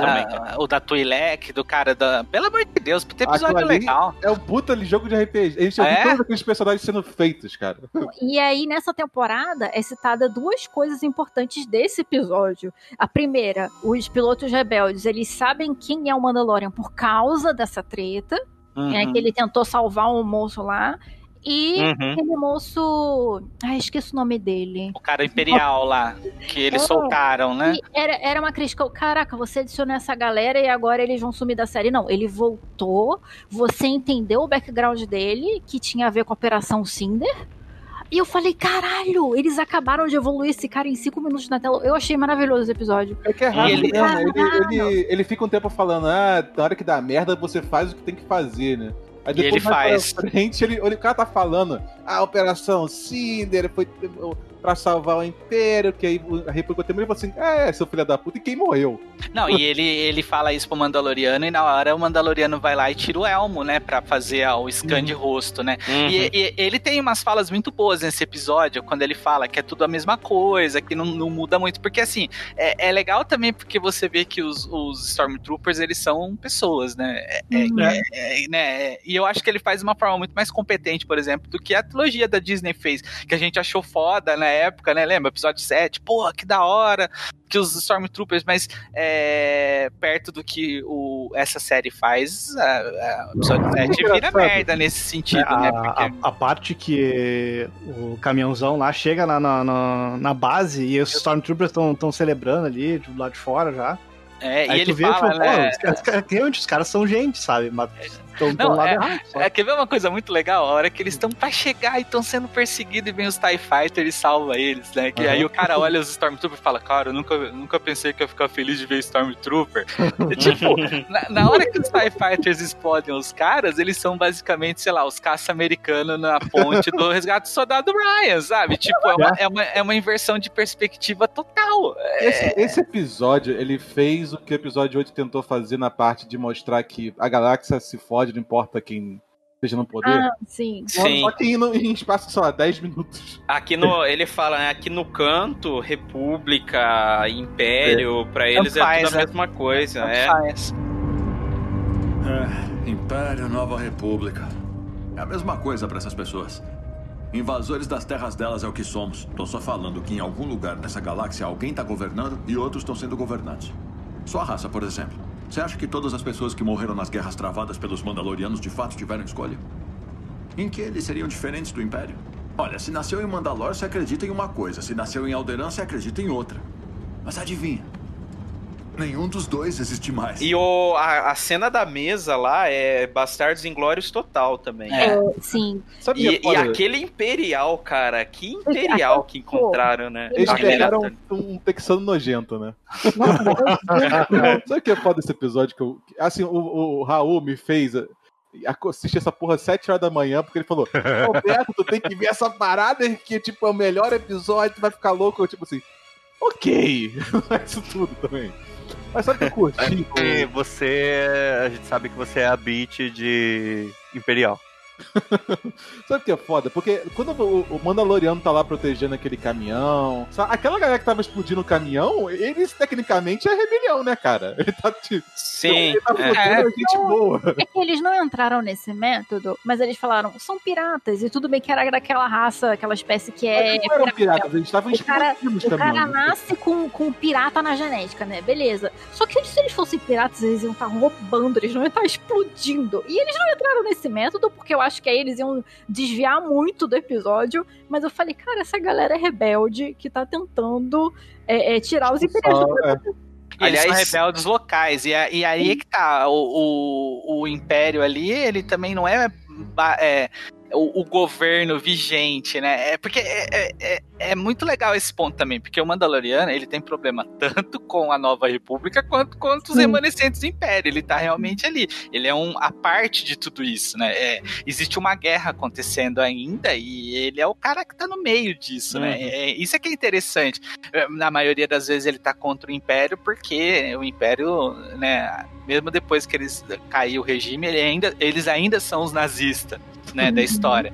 Mas a Nova República, como governo estabelecido, pra gente da orla exterior, ela é- ou não serve pra nada, ou ela pode ser tão tirânica quanto o Império era, Mais sabe? que isso, é, no Aftermath tem algumas cenas da Mon Mothma que eu acho que é, é uma coisa que tinha que ter tido na trilogia nova, que é a, como que a Nova República funciona, isso nunca foi citado, era só uma, uma Rebelião 2 a missão. É, a Nova República não tem exército, quem sobrou? A galerinha que lutava na rebelião. Então tem esse policial velho, né? Desse episódio do, do gelo, que o cara aparece depois de novo. Eu achei tão legal que ele aparece de Uhum. novo. O policial velho Olha o amigo que fala: Cara, tá bom, vou te deixar aí. Em tempos difíceis, você fala, os, os tempos É. são muito difíceis. O, o- porque a nova república, diferente do império, ela não acredita em ser um novo império. Só que você ter uma república interplanetária É. É um negócio extremamente difícil. E a Mon Mothma e a Leia se chocam muito. E isso é colocado na Aftermath e não é colocado, é totalmente esquecido na, na trilogia nova. É. Eu entendi a Laura Dern ali, o, a personagem dela, esqueci o nome dela agora. A Holdo. meu Deus. A Holdo. Ela era basicamente uma general de guerra e tal. Mas, cara, eu fiquei, ok, cadê o atrito com a Mothma? Que era a parte mais importante da, da parada da Leia. Que é porque a Leia é meio assim, cara, a gente vai dar merda, vai dar merda. Eu vi que aconteceu merda da última vez que o Império fechou o Senado. Ana. É uma Mothma tá tipo, não, não A sei o gente que é diferente deles, a gente tem que ser É, diferente E a gente deles. viu a em Rebels. E a Mon Mothma, ela é raiva com tipo Monte. aquele... Oh, vou fazer uma analogia, não fique com raiva de mim, tá? A Mon Mothma é tipo aquele cara que é candidato de esquerda branco da Zona Sul, daqui, né, do Rio de Janeiro, que ele não tem a mínima noção de como alguém na classe baixa, de, de como é a vida da pessoa, do que, que ela precisa, e fica advocando por uma pauta que não conecta com essa pessoa. É tipo um A cara palavra cheio que você privilégio. quer é, ela é uma aristocrata é, é, populista. Não, na verdade, eu não acho que ela é populista. Na verdade, o problema dela é justamente que ela, é- ela é. Ela é meio deslocada mesmo da realidade, É, assim. uma aristocrata. É. É, porque ela, ela acredita que a diplomacia vai resolver tudo, só que assim, a- eu acho que a Leia chega a falar no livro, né? A, a, a, a Galáxia tá em guerra ainda. A gente É. vai- é, não, não dá pra gente simplesmente desmontar a parte militar e começar. E, e você vê o problema que é isso. Olha como essa série é boa. Primeiro que eles mencionam na aula pro Baby Yoda de que Olha que jeito genial de explicar o estado da galáxia. Olha, Co- Coruscant era a capital, hoje é Chandrila, que também é no núcleo. Resultado, a orla exterior continua sendo não é Uhum. prioridade. E o outro ponto é, no primeiro episódio, o cara fala, pô, a gente não- tinha nem terminado de comemorar a explosão da Estrela da Morte, não tem mais império aqui, chegou uns caras e tomou tudo, matou todo mundo. Quer dizer, e, e o Chegou Imperial, e o Imperial na conversa no, no que eles matam, né, o Imperial, ele fala, as pessoas acham que elas querem liberdade, mas no fundo elas querem é ordem. Ordem, é. Eles estão se devorando vivos. A nova república está em completa desordem e nós mais fortes. Veja, rapaz. Todo mundo acha que quer liberdade. Mas o que quer mesmo é ordem. Quando perceberem isso, eles vão nos receber de volta de braços abertos.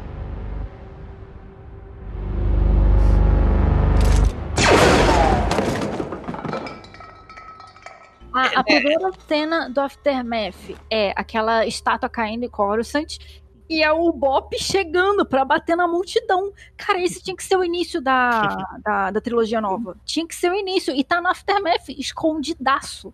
Aliás, esse cara aí da cena, esse cara é o rei da noite do Game of Thrones. Não acredito. Por Aquela, sinal, aquela série que foi super relevante e hoje parece que nunca existiu, né? Gente, mas- mas- O que o final cagado não faz, né? não faz, estraga tudo, né? publicar Não, não, uma precisou. tese escrita. A, a, o, o, o- a, a ascensão e queda de Game of Thrones, eu leio a tese inteira, porque, gente, que fenômeno da TV moderna isso. A série do, do Mando, ela vai contribuir tanto para sequências, né? Como o Clone Wars contribuiu pro período entre o 2 e o 3, sabe? Ela prepara o terreno, né, pro que tá É. pra ver, né? Enquanto o Clone Wars ele, ele, ele, ele melhora, por exemplo, o Anakin, né, a relação dele com o Obi-Wan e tal. Não, não que aqui ele vá abordar personagens diretamente, Snoke ou coisa assim. Deixa eu falar, os, Mas- os clones lá era do Snoke? Era, Era, era. dele. Era, não, era assim. Não, Não não, era? tem, na- não tem nada confirmado que é. O Snoke, Fernando, não é um clone, ele é um, ele é uma cria, né? Então, Ele é um- ele, ele tem vários, mas ele não é clonado, ele foi criado. O- a galera do imperador do, im- do, do império efetivo que o imperador considerava digna de suceder ele e tal, aquele plano todo louco de contingência dele, já tá pra lá pra aquele planeta que ninguém liga lá do episódio 9, sabe? Pro, pro, Hum, pra Exegol lá. Ah, ao- até agora o Snoke é magia de lá. Que eu fiquei na dúvida se era clone do Snoke ou clone do Palpatine. Eu, então, pelo que o cara fala, é um voluntário que se submeteu a levar uma, uma injeção de midi-chlorian, né? Que talvez tenha mais de uma tentativa de refazer o Imperador. Ah, e você quer ver? Você lembra que a gente falou, a gente, o o começo do papo nosso ali, que outra mídia que tem aborda muito as tentativas de clonagem de Jedi e infusão da força, a eu trilogia Traum. Tron. Provavelmente, eu, isso que eu ia falar agora, que provavelmente eu acho que não é o Snoke, e sim algum plano do Tron de arranjar uns Force Users aí. Ah, mas eu. eu- É que o Moff também tá trabalhando com o Tron, né? Mas- Mas é, isso, isso é uma coisa que tem que deve ser visto, né? A gente também tem É. essa teoria de que talvez o Tron não vá ser o vilão nem da nem da da parada da Soca. Talvez ele já esteja em outro contexto, porque os o, o objetivo do Tron, de acordo com o livro novo, né, era que os X estavam com medo de uma galerinha das Unknown Regions. Medo suficiente que eles queriam se aliar com o Império de alguma forma que eles viam nisso uma, uma chance de sobrevivência. Agora não tem mais império e eu sei lá o que o Tron vai fazer da vida dele. Vai aparecer Ascendência X na série da Soca? Sei lá. Então, eu acho que o Tron não, não- acaba não sendo vilão de nenhuma das séries, das três, pelo menos que eles. A quatro agora, né?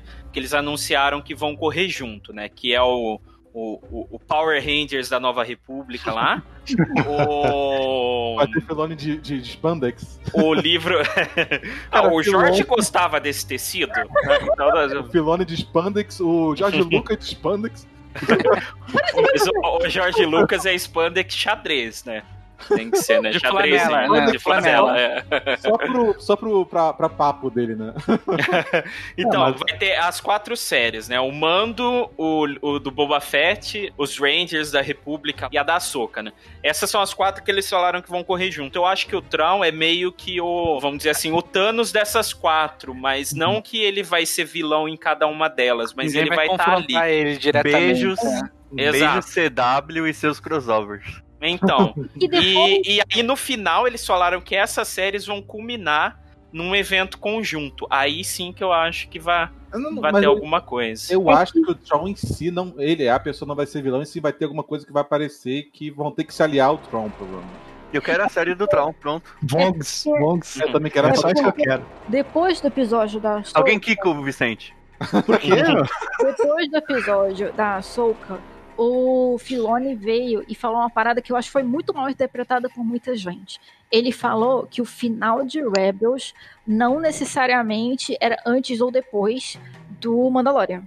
Uhum. E todo mundo Sim. todos que estavam reticonando aí começaram a entrar com uma história, não, porque o, o mundo entre mundos, não, gente, esquece o mundo entre mundos, caralho, meu Deus. Aquela cena da Ahsoka, né? a- especificadamente, né? É. A Ahsoka Ah. Gandalf lá. É, a, porque a disposição da Ahsoka na série me pareceu muito diferente da disposição da Ahsoka que aparece pra Sabine no final Eu, tam- eu também achei. Eu, Eu também acho- achei. Aí, o que eu tinha teoria não foi o que se provou, mas ainda pode acontecer talvez. Porque ela diz, ó, bebê Yoda tem que sentar na cadeirinha lá de Titan e achar um Jedi. Eu pensei, vai ser o Ezra, e por isso que ela vai atrás da Sabine e dizer, bora achar o Ezra. Não foi isso que aconteceu. Mas é, eu ainda acho que é capaz de aquela cena ser antes, porque a, a, a Soca no episódio dela, ela tá basicamente o Jason de, de Hum. assassina matando a galera. Ela não parece uma pessoa com esperança, uma pessoa assim, plena.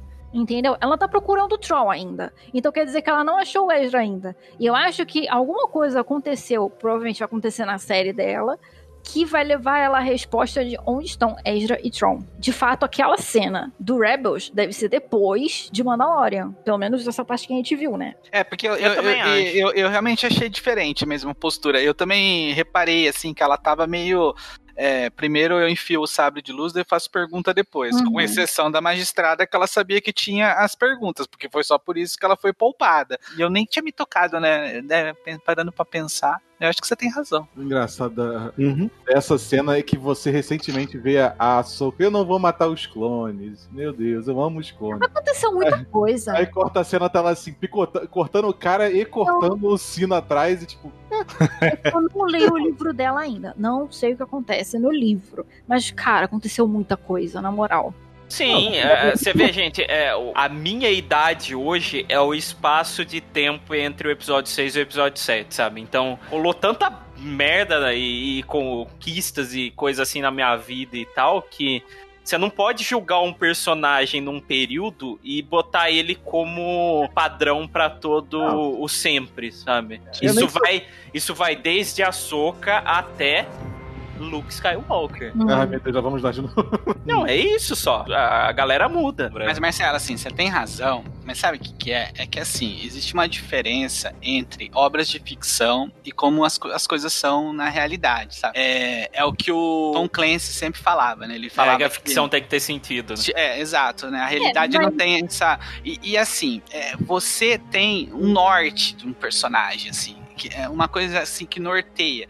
E assim, a não ser que você mostre em uma obra a transformação, simplesmente transformar e assumir que ah, alguma coisa pode ter acontecido na vida dessa pessoa que mudou, eu acho que pra ficção ela não funciona tão bem. Eu Por exemplo, que, é, precisa ser algo acreditável. Tipo, eu acredito que a Soka pode ter se tornado mais sombria com o tempo, beleza. Mas eu não acredito que a Rey, entre o, o, o treinamento dela com o Luke, tenha mudado tanto de personalidade. Porque eu acho que a Rey, em cada filme, ela tá com uma personalidade diferente. Isso pra mim quebra a descrença. É- é Exato, por- mas é porque os filmes, eles realmente ali não se conectam em nada mesmo, né? Mas, por exemplo, você pega a cena do Mandaloriano tirando a máscara, né, no- na última cena, praticamente, do, do último episódio. Se você simplesmente visse a postura dele no primeiro episódio, nada tivesse aconte assim, acontecesse no meio É da primeiro, série Fernando. que mostrasse isso, né? No E da aí Boca ele... No da boca até que, ele, que ela tira o cabelo e fala assim: Ex- Ah, é isso, tô né?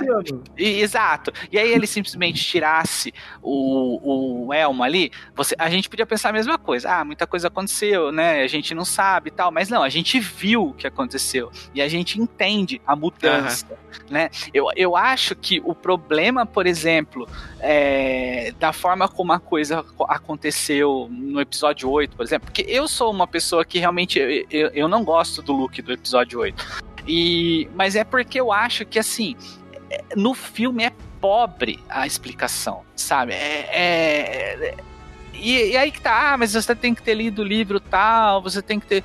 Passou-se muito tempo tal, mas. Tem que fazer sentido. É, ali é, tá né? É, exato. É que nem o lance do, do Snoke, por exemplo, né? Ah, o Snoke, ele era o cara fodão, aí, sei lá, ele tropeçou no sabre e morreu. E, e, e aí ninguém do sabre de luz. né? né? E aí ninguém explica. E aí, sempre alguém vem falar, ah, mas vai ter um livro X, ou vai ter tal coisa. Não serve como história. Sabe? É- é- é- o problema é que a gente está consumindo uma obra de ficção e essas coisas precisam fazer sentido.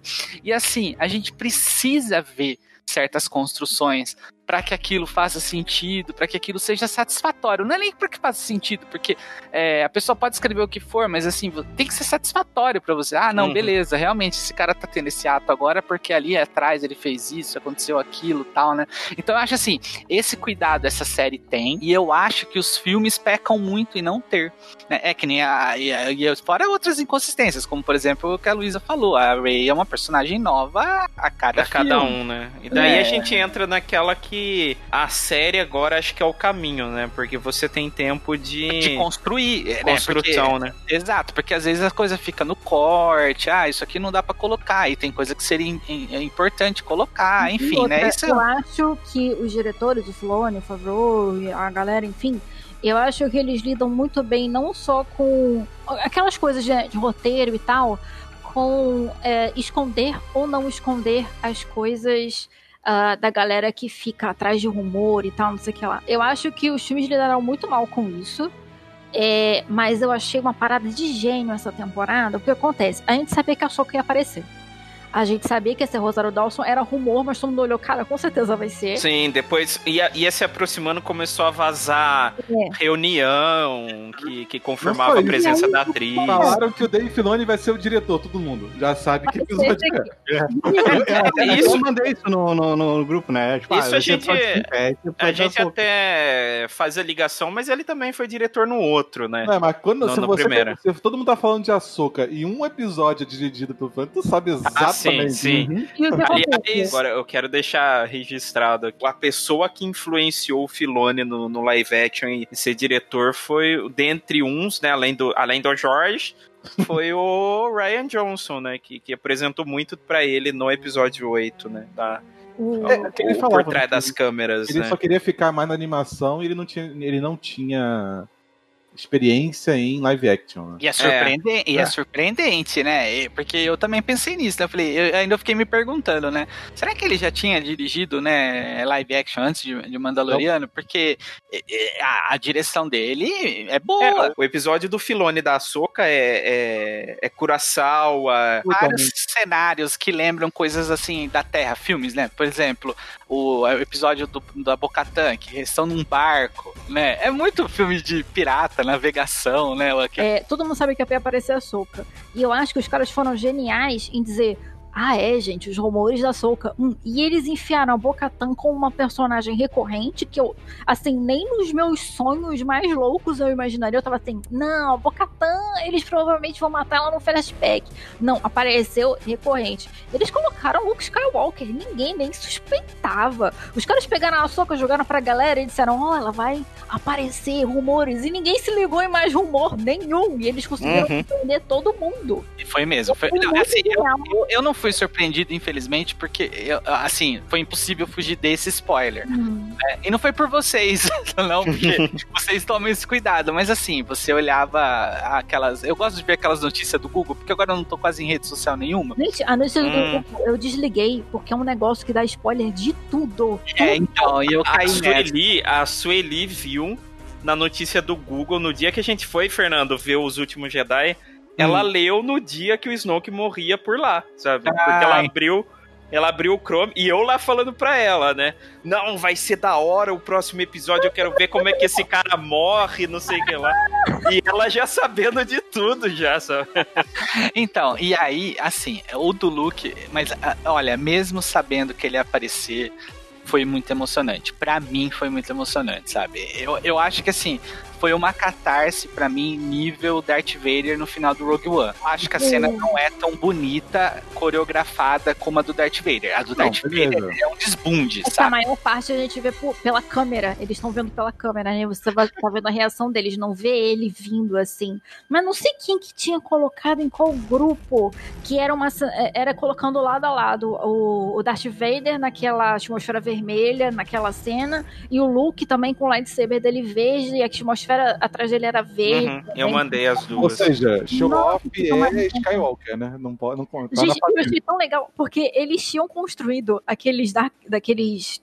Ai, o é Dark Trooper. Caraca, aquele bicho era do mal. Eu fiquei com medo. Eu falei, caralho, isso é muito pior do que B1, que uma droideca, caralho, é quatro. E aí chega o Luke, lá, lá, lá, lá, lá, tchu, tchu, tchu, tchu. Cantando e passando a faca igual o Fëanor. Mas a cena, a cena ela, ela tem, ela tem umas falhas, sabe? Se você vê com atenção, assim, do tipo, tem umas partes assim que claramente se o, o robô atiraria e mataria ele ali, e o robô fica ali, né, meio cercando e tal, esperando, assustou o robô. esperando ele vir, ele vir fatiar. Mas não importa. É emocionante demais. É E- que o, o robô ele chegou. Luke, eu sou seu fã. É.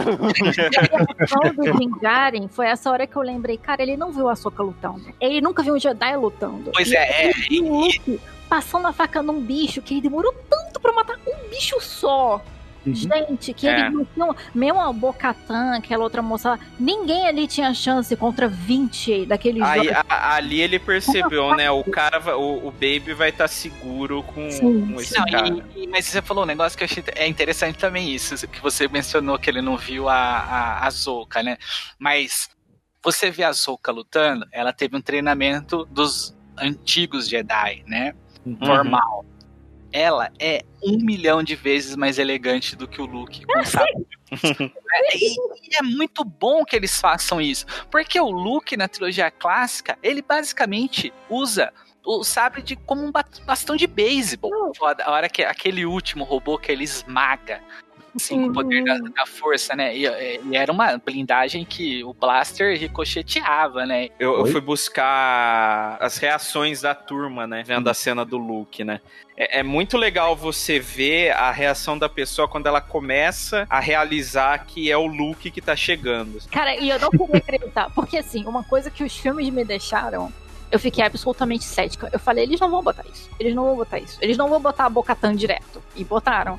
E aí eles botaram o Mike Swing. Eu falei, não, não é o Luke. Eu tava crente que ia ser o Ezra, um personagem assim que não fosse É um cagado, né? não é vermelho, eu acho que ela é azul, não é? Uma coisa assim. Eu achei uma sacada deles usar o Luke, porque assim, eu acho que o Luke é o é o, é, é o ponto que divide quem gosta da trilogia Disney e quem não gosta. Eu acho que é, o Luke é o, é o cerne da questão, sabe? E, e assim, esse look do Mandalorian é o look da trilogia clássica. Porque Uhum. até porque faz pouco tempo, né? Do- Sim, dentro ele do tá cinco anos mais velho só. É, inclusive a mesma roupa que ele usa no Battlefront, da aparição dele no É Battlefront. a mesma roupa que ele roupa. usa no, no Retorno de Jedi. É, Troca de roupa, filha da puta. A galera não lava o tecido mesmo.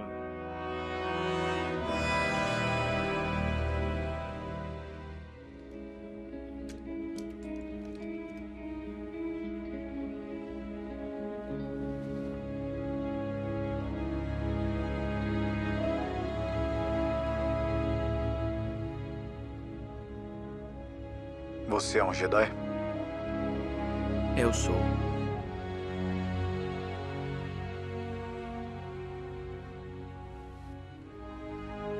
Venha, pequenino.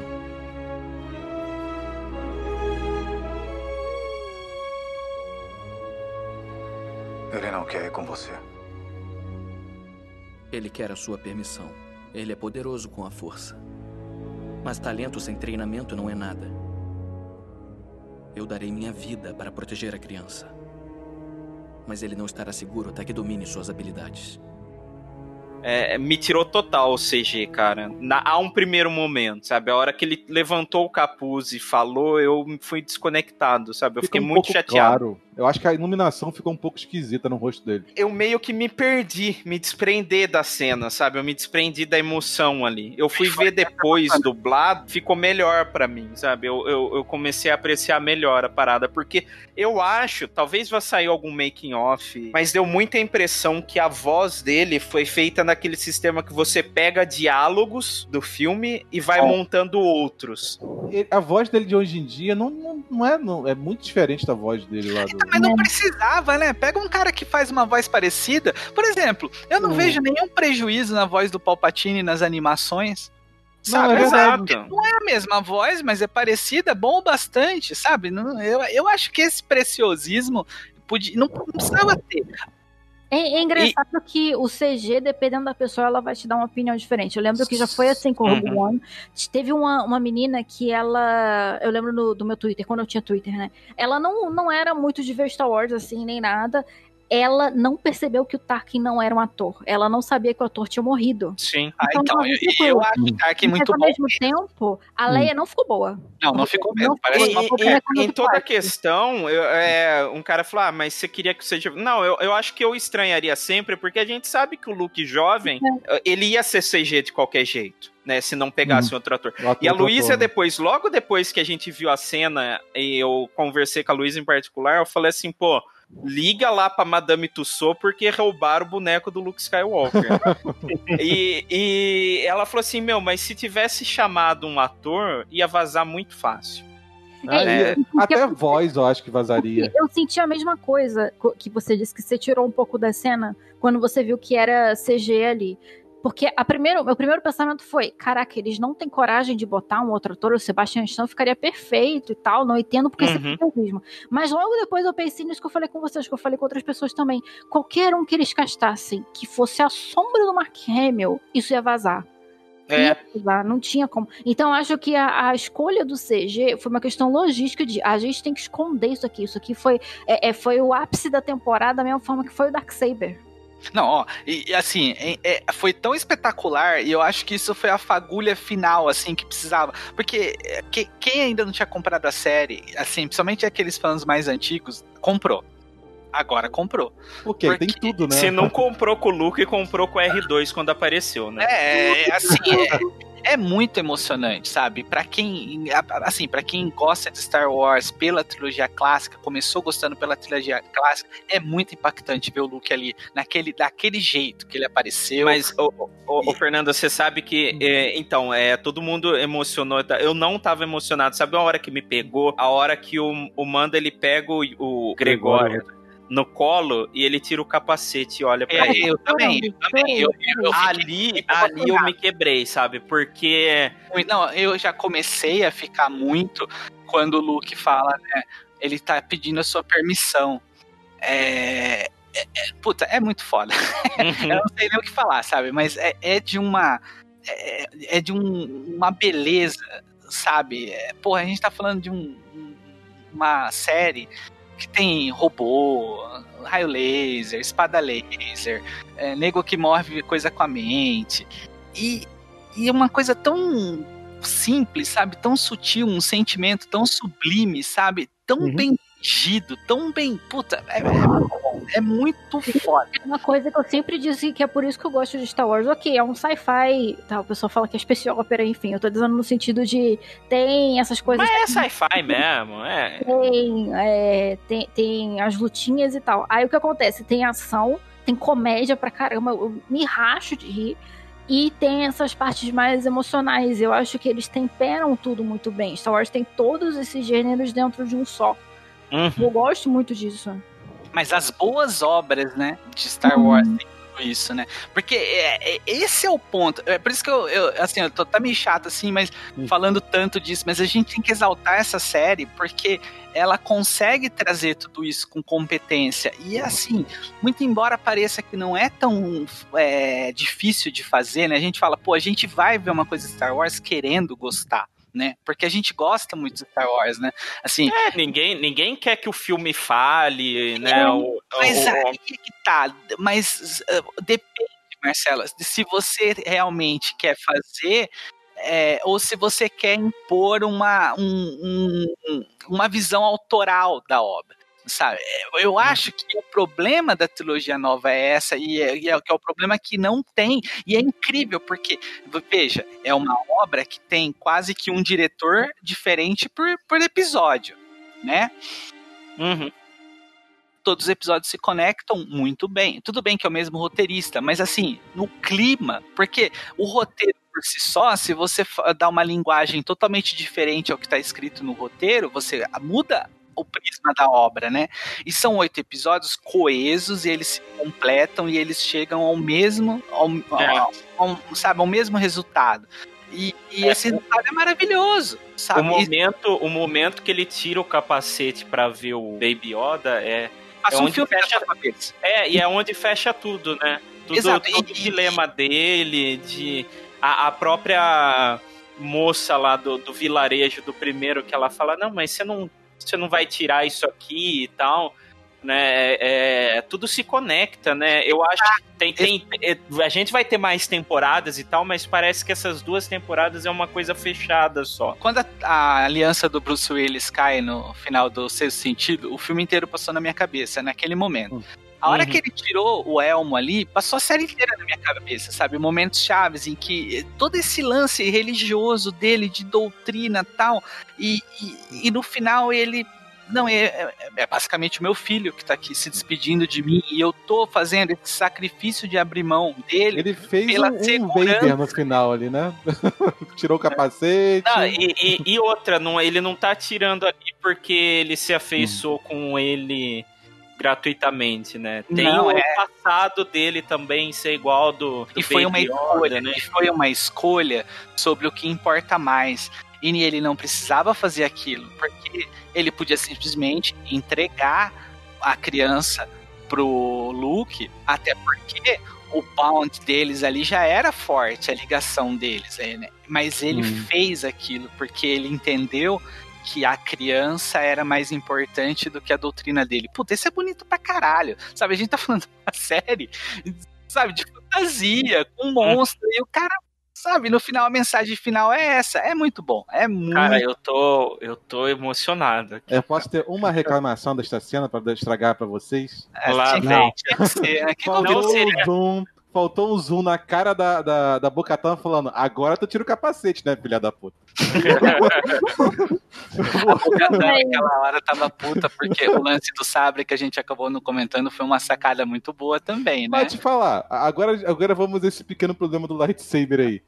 Ela ganhou o lightsaber da Sabine e ela não abriu o bi- o umbigo. É que a gente não sabe o que aconteceu nesse meio tempo. A gente finalmente vai saber, provavelmente na próxima temporada, o que aconteceu com o Mandalor, que era a grande lacuna. Foi vitrificado, já falaram. E o- os filmes, né? Que os filmes não têm Mandalor como planeta. Mas é, Mandalor sempre foi um planeta muito central ali na. Eu acho que é o melhor arco de Clone Wars, inclusive. É, E É, aí também- eles tinham dado já essas. Essa, no Rebels a gente sabia, quando a gente parou ali, foi quando a Bocatan pegou o Darksaber da Sabine. Aí ela chegou, é, bora lá, galera. E aí a gente teve o, a última temporada de Clone Wars. Alguém aqui não viu a última temporada de Clone Wars? Eu não vi ainda. Então, mas o que acontece é que a gente vê Mandalor como tá de novo, agora. Tipo, porque eles têm que tirar o Maul de lá. Eles, eles resolvem a situação do Maul, né? É, o, o Fernando sabe que o Mo não tá mais em Mandalorian porque é fato, né? É, e aí você vê o que, que a Bocatão tá fazendo naquele momento. O ponto é que a hora que eles resolvem isso e dizem agora Mandalor pode ser livre, acontece a Ordem 66. Então, a gente não sabe como que a Ordem 66 é, afetou, Afetou. Mandalor. É, a gente vê um pouco em Rebels, que passa depois, né? Mas eu não, eu não lembro se é. Esse se é tá. E os se é destaque, né? Os Mandalorianos. Aqui não aparece Mandalor. Eu não lembro qual que era o planeta que tava Ursa, mas não era Mandalor. Não, não, aparece Mandalorian sim, em Rebels. Aparece. Tanto Tá, que então, é o- ele é um deserto de areia com os domos de, de, Não, mas de aquele vidro. meio tempo, o Império chegou e disse. Imagino que até pela própria rebelião que chegou a Mandalor, via Sabine, Bocatan, etc. Se vocês não vão se, se, se ajoelhar, a gente vai só destruir vocês. E Mandalor não é de ninguém. E eles vitrificaram a porra do planeta. Base Delta Zero, manda um abraço. Eu acho que esse é um conto sobre uma destruição em massa muito melhor do que a base Starkiller. Porque eu sempre achei muito desconectada essa história da base Starkiller em uma situação que eu acho que a trilogia nova tinha que ser política. Eu acho que a primeira ordem ia ser extremamente mais perigosa se ela fosse uma onda política na galáxia. Que eu acho que até que aquela. Ah, aquele planeta dos cassinos, toda aquela parte do Tanto Byte, né? Ela Hum. podia ter é, entrado mais nisso e acabou não entrando e o pessoal não gostou, mas enfim, em que você teve um povo que eles, tudo bem que não foi uma grande diferença vitrificar o planeta daquela merda que tinha. Já era vit- pré-vitrificado pelos. É tipo aquele pré-assado já, né? Gente, olha Concord Down, como que eles fizeram aquele buraco em Concord Down. Eu, eu falei, não lembro, faz, faz um tempo que eu falei isso, mas eu falei, um Mandaloriano. Mandaloriano é igual criança, se estiver quieta, tu vai ver o que ele tá fazendo, o que ele tá fazendo merda. Ele tá tocando né? China, Eles são arrogantes Star Wars, né? Os, os Meu Deus do céu. Eles não conseguem não destruir a parada. E dá pra ver que, apesar da Bocatan e da Satine terem ideias muito diferentes, a Bocatan talvez não percebendo muito, ou então talvez mais velha percebendo que a irmã pensava, tá vendo? Cara, realmente a gente tem que unificar os Mandalorianos é, da forma, ok, da forma que eles entendem, que é eu tenho a força, Quem Darkseid bate mais forte, né? quem laje mais forte, mas que eles têm que ser unificados, que não dá pra ser de outra forma. Você não pode deixar as tribos soltas, porque senão eles vão se destruir. A, a divisão vai ser a perdição deles, né? Que é o que o Império meio que fica lá. É, bora lá, galera, isso mesmo, Saxon, manda eles se baterem mesmo, uou. Toda Parceiro. essa parada do, da Bocatã, eu acho que vai se pagar muito na terceira temporada, porque eu acho que tá bem claro que a terceira temporada vai ser o arco de Mandalor, né? E não foi de graça, né? A gente é Uhum. meio que tem que botar fé que eles não colocam nada no roteiro de graça, né? Então deve ter uma, uma coisa bem importante mesmo na próxima. Porque Din Djarin descobriu quem ele era com a saga do Baby Yoda. E agora o Din Djarin ele vai descobrir aonde ele pertence. Porque Mandaloriano tem esse negócio de que, ok, a Bocata ficou meio... Porque eu sou Mandaloriana de nascença e essa armadura eu tenho... Ela, ela deu uma carteirada, né? Mas a real é que o credo mandaloriano que a gente tinha da, daquela moça que escreveu o livro que agora ela Da é... Karen Travis. Karen Travis. Que é, cara, o importante é a armadura, tanto faz o que, que tem dentro. Ela, ela inclusive, era apelidada de Lady Mandalor, né? Mas no pelo fã. também tinha isso, não tinha? Nos quad... Eu lembro que nos quadrinhos da Velha República lá, da, da Dark Horse, eu acho, que tinha bastante, né? Tinha, falava bastante de Mandaloriano, né? Porque foi a guerra, antes da Guerra Civil, né? Dos Jedi, né? No caso. E eu lembro que eles recrutavam a, a qualquer raça e colocavam na armadura e falava que o importante era a filosofia deles e não. Ah, Eles são os novos cruzados, os novos cruzados, né? Ah, tá. O- Não, mas mesmo no, por exemplo, no jogo do Old Republic, você vira Mandaloriano. Você pode ser qualquer um. Mas o- a linha do Bounty Hunter, spoiler, desculpa, eventualmente eles te tornam Mandaloriano. Eles te- você faz a iniciação Mandaloriana. Mas- Mas tem um detalhe que eu não tinha para perceber, que na verdade é que realmente todo Mandalore, depois que vira Mandalore, ah, o, o chefe de estado, né? Ele não tira mais o capacete. O que eu Ele lembrei agora do Ordo, que o Ordo também ficou com o capacete a porra do Cotor ele 2 se inteiro. torna- Ele se torna uma ideia. Tanto É. que eles têm subtítulos. É Mandaloro Fulaninho de Tal. Ele não tem mais um nome. Então, eu tô achando que a série ela vai seguir por arcos, né, temporais, né, de temporada, né? Parece que o Baby Yoda vai sair um pouco de cena agora. Por isso que eu acho que, Que bom, vai né? ser. Dá um, dá um espaço pro, pro, pro Din Djarin, né? É, não, eu, eu, é, eu acho que agora vai se focar muito em Mandalor mesmo. Pode É, ser e eu vou ser sincero pra vocês, eu temo pela receptividade da série agora, assim, porque Baby muita Yoda- gente acompanhava por causa dele, né? Sim, o pessoal mais Então. casual também. É, então, assim, talvez. Assim, quem se conquistou, se conquistou, independente do que. falar, o pessoal já foi pescado, Marcelo. Agora, Uma- mas, uma hora ah, tem mas que tem gente que. Uma hora tem é, que desmamar, né? E, e assim, o Baby Yoda, assim, tem que dar um descanso. Eu, inclusive, não tô reclamando, não, tá? Mas é, essa temporada, todo episódio tinha o momento fofura, né? Do- Ah, do- mas era engraçado porque Baby Yoda, ele, ele conseguia parar todo o conflito. Ele fez Uhum. isso na temporada também. Quando a gente encontra a Cara Dune e eles brigam, e aí chega Baby Yoda com a sopinha, e assim, eles param de brigar e sentam e conversam.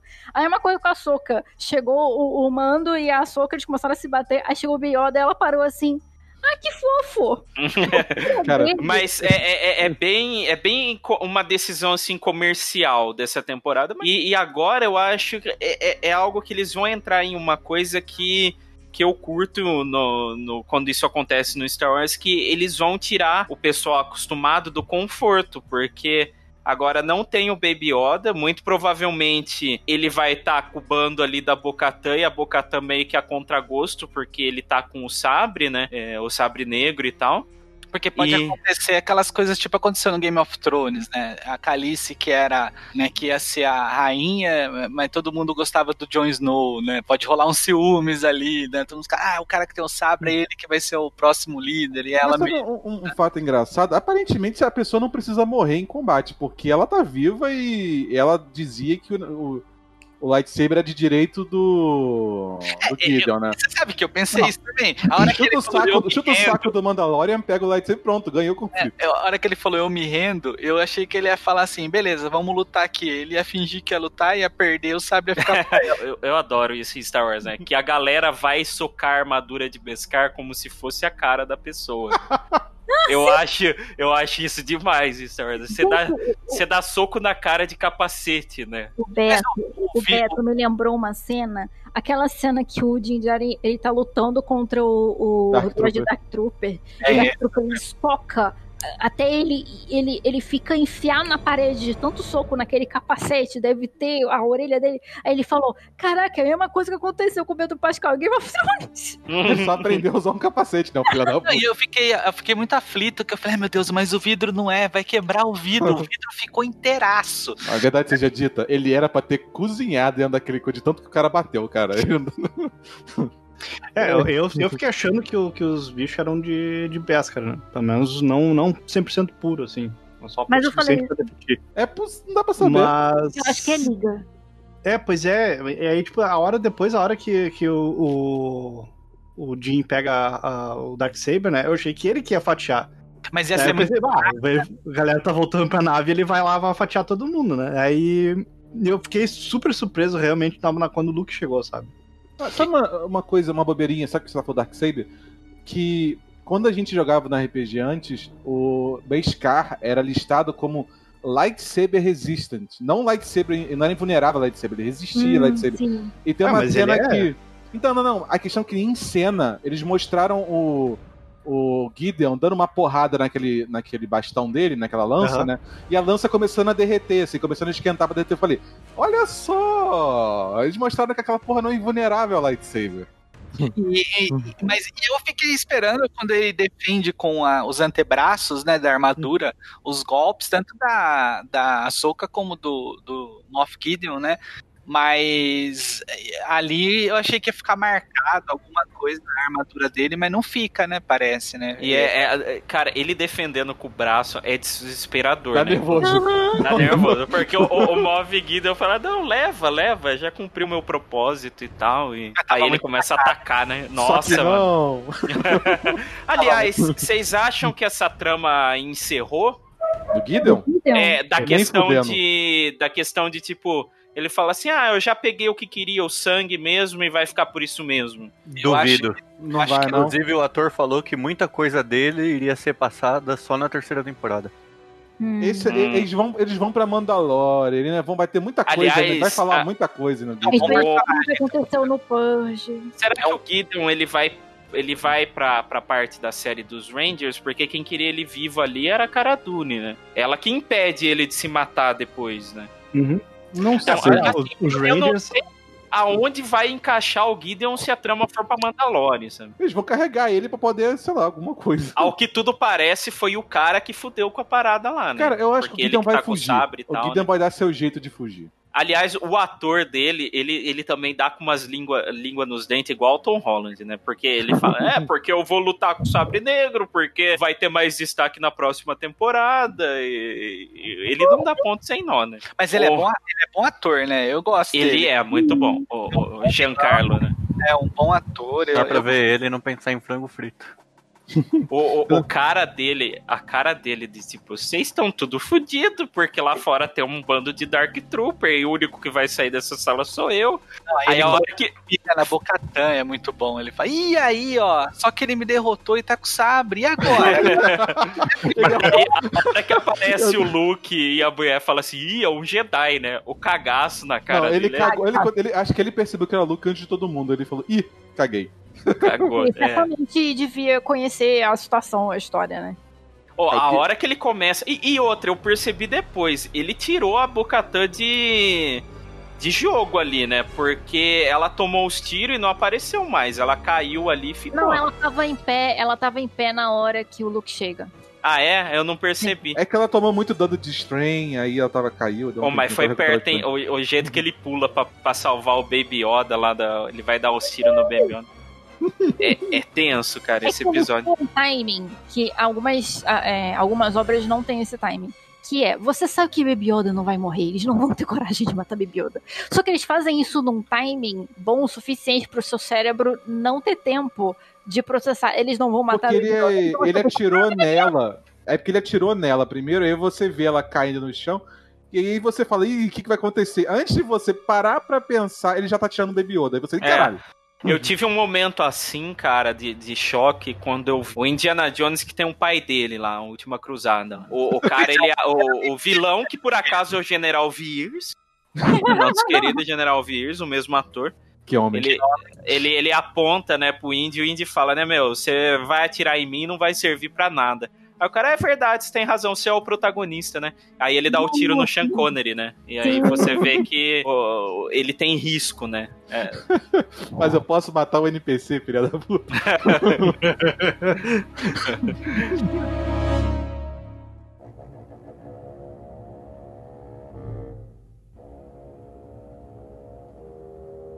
total homenagem ao Holocast, a gente indo e voltando, né? Esse episódio do Boba aí, é, é, vocês esperavam que ele voltava tão cedo assim? Não. Ou...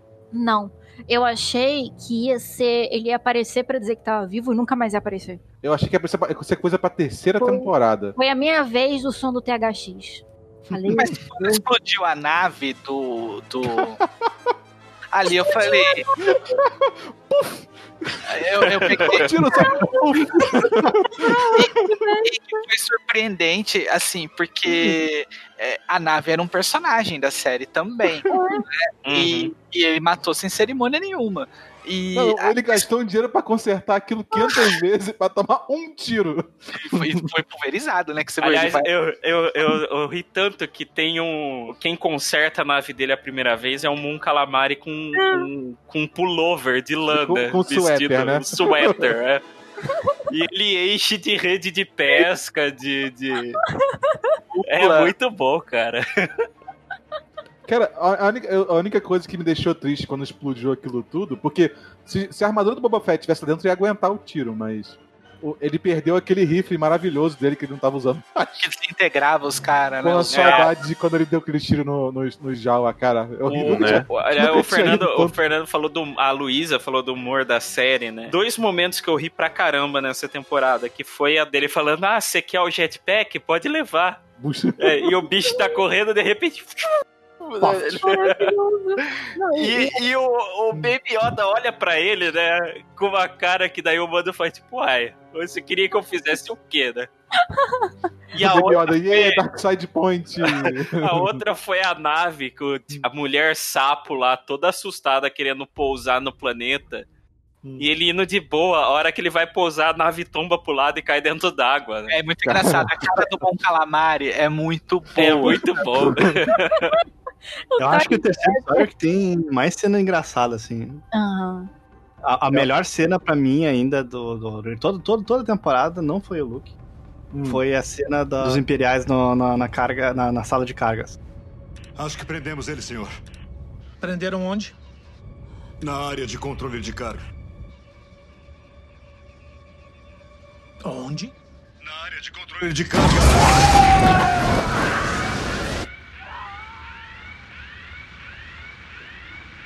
Ah, te prendi na sala de controle de carga, né? O cara. Ai, foi no... Sabe um, um humor incidental que eu, eu dei uma risada por dentro? Quando o, na- no episódio que o outro mata aquele texano, o oficial é texano, Uhum. tem um, um, um Short Trooper no fundo, assim, porra, eu só queria almoçar, cara. Olha assim, meio. Porra, eu não Aliás- posso nem almoçar. O meu, o meu momento THX foi a, esse episódio do, do Texano aí, mas foi na hora da carga sísmica lá, direto de ataque Ah, dos clones. Ah, Muito é, bom. A Luísa não lembrava. Eu não lembrava. Eu, eu e queimei minha carteirinha. Porque Eu não- assim, eu, achei previsível. É, quando ele subiu e os caras estavam atrás, eu falei, ele vai jogar aquela bomba maneira. Eu não né? imaginava, porque a Slave One tem, tem o, o, o canhão dela gira, né? Uhum. Ele tanto que ele acerta os caças que estão atrás dele no último episódio assim, né? Ele Aham. vira o, o canhão pra trás, né?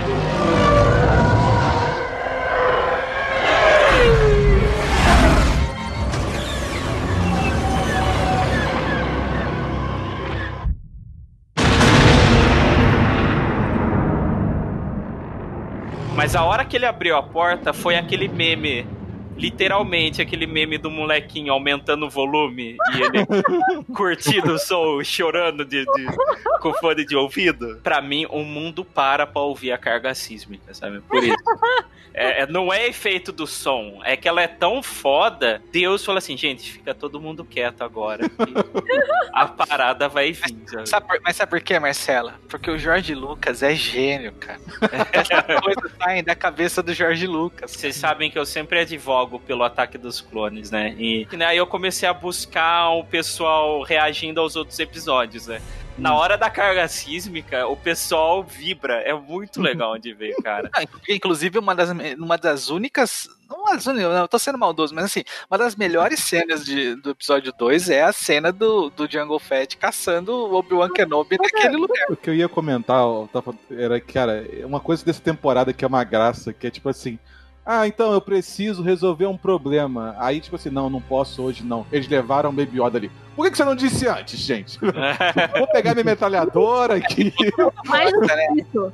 É, todo planeta que ele chega, quando ele, ele vai falar com, com as pessoas que ele já conhece, tipo, tem aquela mecânica de, de Tatooine. Ela já fica ele no colo e ele, tipo, já dá no colo da pessoa, porque sabe, a pessoa é tipo, tá pagando pedágio. Uhum. Pior. Aliás, essa mecânica é Sigourney Weaver em Alien total, né? O visual dela, né? Aí O chega o cara do cara e já vai mexer no Baby Yoda, assim. É igual as pessoas agem com criança mesmo, que vê um bebê, a pessoa já vai logo no bebê. E, ó, é assim mesmo, porque a Alice, é que agora sim, pandemia e tal, mas assim, todo mundo que conhece a gente, que conhece a Alice, é, assim, você vira um coadjuvante, né, sabe, na história. a criança é o Baby Yoda, é totalmente realista isso, sabe? Cara, o Griff caga que era vilão, tá pegando Baby Yoda, oh, coisa bonitinha, botar no colégio. Você com as mãos assim, ah, que bonitinho, vou botar você no colégio. Gente, ele roubando o biscoito da criança. Era macaron, hein, não era qualquer É, doce. é, já estão vendendo já. Era um doce francês, a, a Larissa adora esse... esse, esse Já, já tem a, já tem um produto Vou por, pra botar vender. Essa criança de 50 anos aqui com vocês. Mas, é, mas como diria o Bruno Aleixo, é repetente. Tá, eu vou fazer uma pergunta pra Tanto vocês. que faz bullying nas outras crianças, né? Mas... Vai, fala. Uma pergunta pra vocês. Ah, o R2 se lembra dele? Será? O é a R2 não tava na, no ataque ao templo. Mas, mas será que teve uma interação? Será Porque que... Não, porque, tipo, a- a- o que dá a entender é que ele, ele não tava muito afim de ir, mas daí ele foi porque Aliás- apareceu o R2. Aliás, É porque o chegou o R2 cachorro, ele falou, ó, o cachorro. É, é muito, é muito bonito e emblemático a hora que o Luke fala pra ele, né? Que ele fala, né? Ah, ele é. Sua permissão, né? É, Uhum. tal, teimoso. Não, ele tá pedindo sua permissão. Quer dizer, ali já tava meio que- claro. E eu acho, porque assim, pelo visto, o Baby Yoda, ele era meio que um segredo ali no, no, no Templo Jedi, né? Assim, tipo, os Jedi sabiam que tinha uma criança ali, talvez prodígio e tal, Fernando, aprendendo, Fernando, né? deixa eu explicar por que, que é um segredo. Porque de- o- não vão falar que a Yadla e o Yoda estavam na- de putaria naquele, naquelas salas do conselho, né? É, mas é nome da Rosa aí, cara. Escondeu a criança. Imagina se o Anakin descobre que o Yoda tava na putaria. Chegar o seu hipócrita. né? pra você ter uma ideia, o, o, quando o Anakin vai pro sala dos velhinhos lá da, da meditação, que ele vai chorar as pitangas pro Yoda, o Yoda já saca o que, que tava acontecendo ali. O Yoda reprime, assim, o Yoda fala que ele tem que se desprender, mas não chega e fala: Eu vou contar pro Conselho Jedi, você tá fudido, você vai ser expulso dessa porra, não, porque, porque ele já ele tava nessa fita também. É, não O tem inocente, não. Viu? A Ordem Jedi não caiu à toa, cara. Cara, Era o antro acima de tudo de hipocrisia, a né? gente vai descobrindo que Kenobi tinha peguete, o Yoda tem peguete. Eu acho que o único que só levava a porra a sério e foi massacrado por isso era o Mace Windu. né? Até a gente descobrir que ele era apaixonado por alguém, né? Hindu é, podia ter outra. A menina do episódio 9 é filha dele, né? Ai, meu Deus. Star Wars, todo mundo tem que ser filho de todo mundo. É filha dele com Lando, né? Na verdade, o Lando deve ser um caso antigo do Mace Windu. assim, um fruto de um caso, né? Não ele o caso. Ah. Mas mesmo se fosse também, né? É o Lando, né, pô? É, esse é o limite. Baby Yoda, inclusive, se ele visse, ele né, talvez ia chegar lá com o papo aí, de onde você é. o Lando chegando pro Baby Yoda, hello, what have we here? Corta a cena, tá um, um filhote de, de Baby Yoda negro, né? Ele, fa- ele falando pro Yo- pro Baby Yoda que o lugar dele é nas nuvens e tal. Né? o arsenal de Chaveco falando não tem limites. Alguém fala pra ele, né? Tipo, mas ele tem 50 anos, no sentido de, tipo, ele é uma criança. Ele, eu sempre gostei de mais velhos. É, panela velha.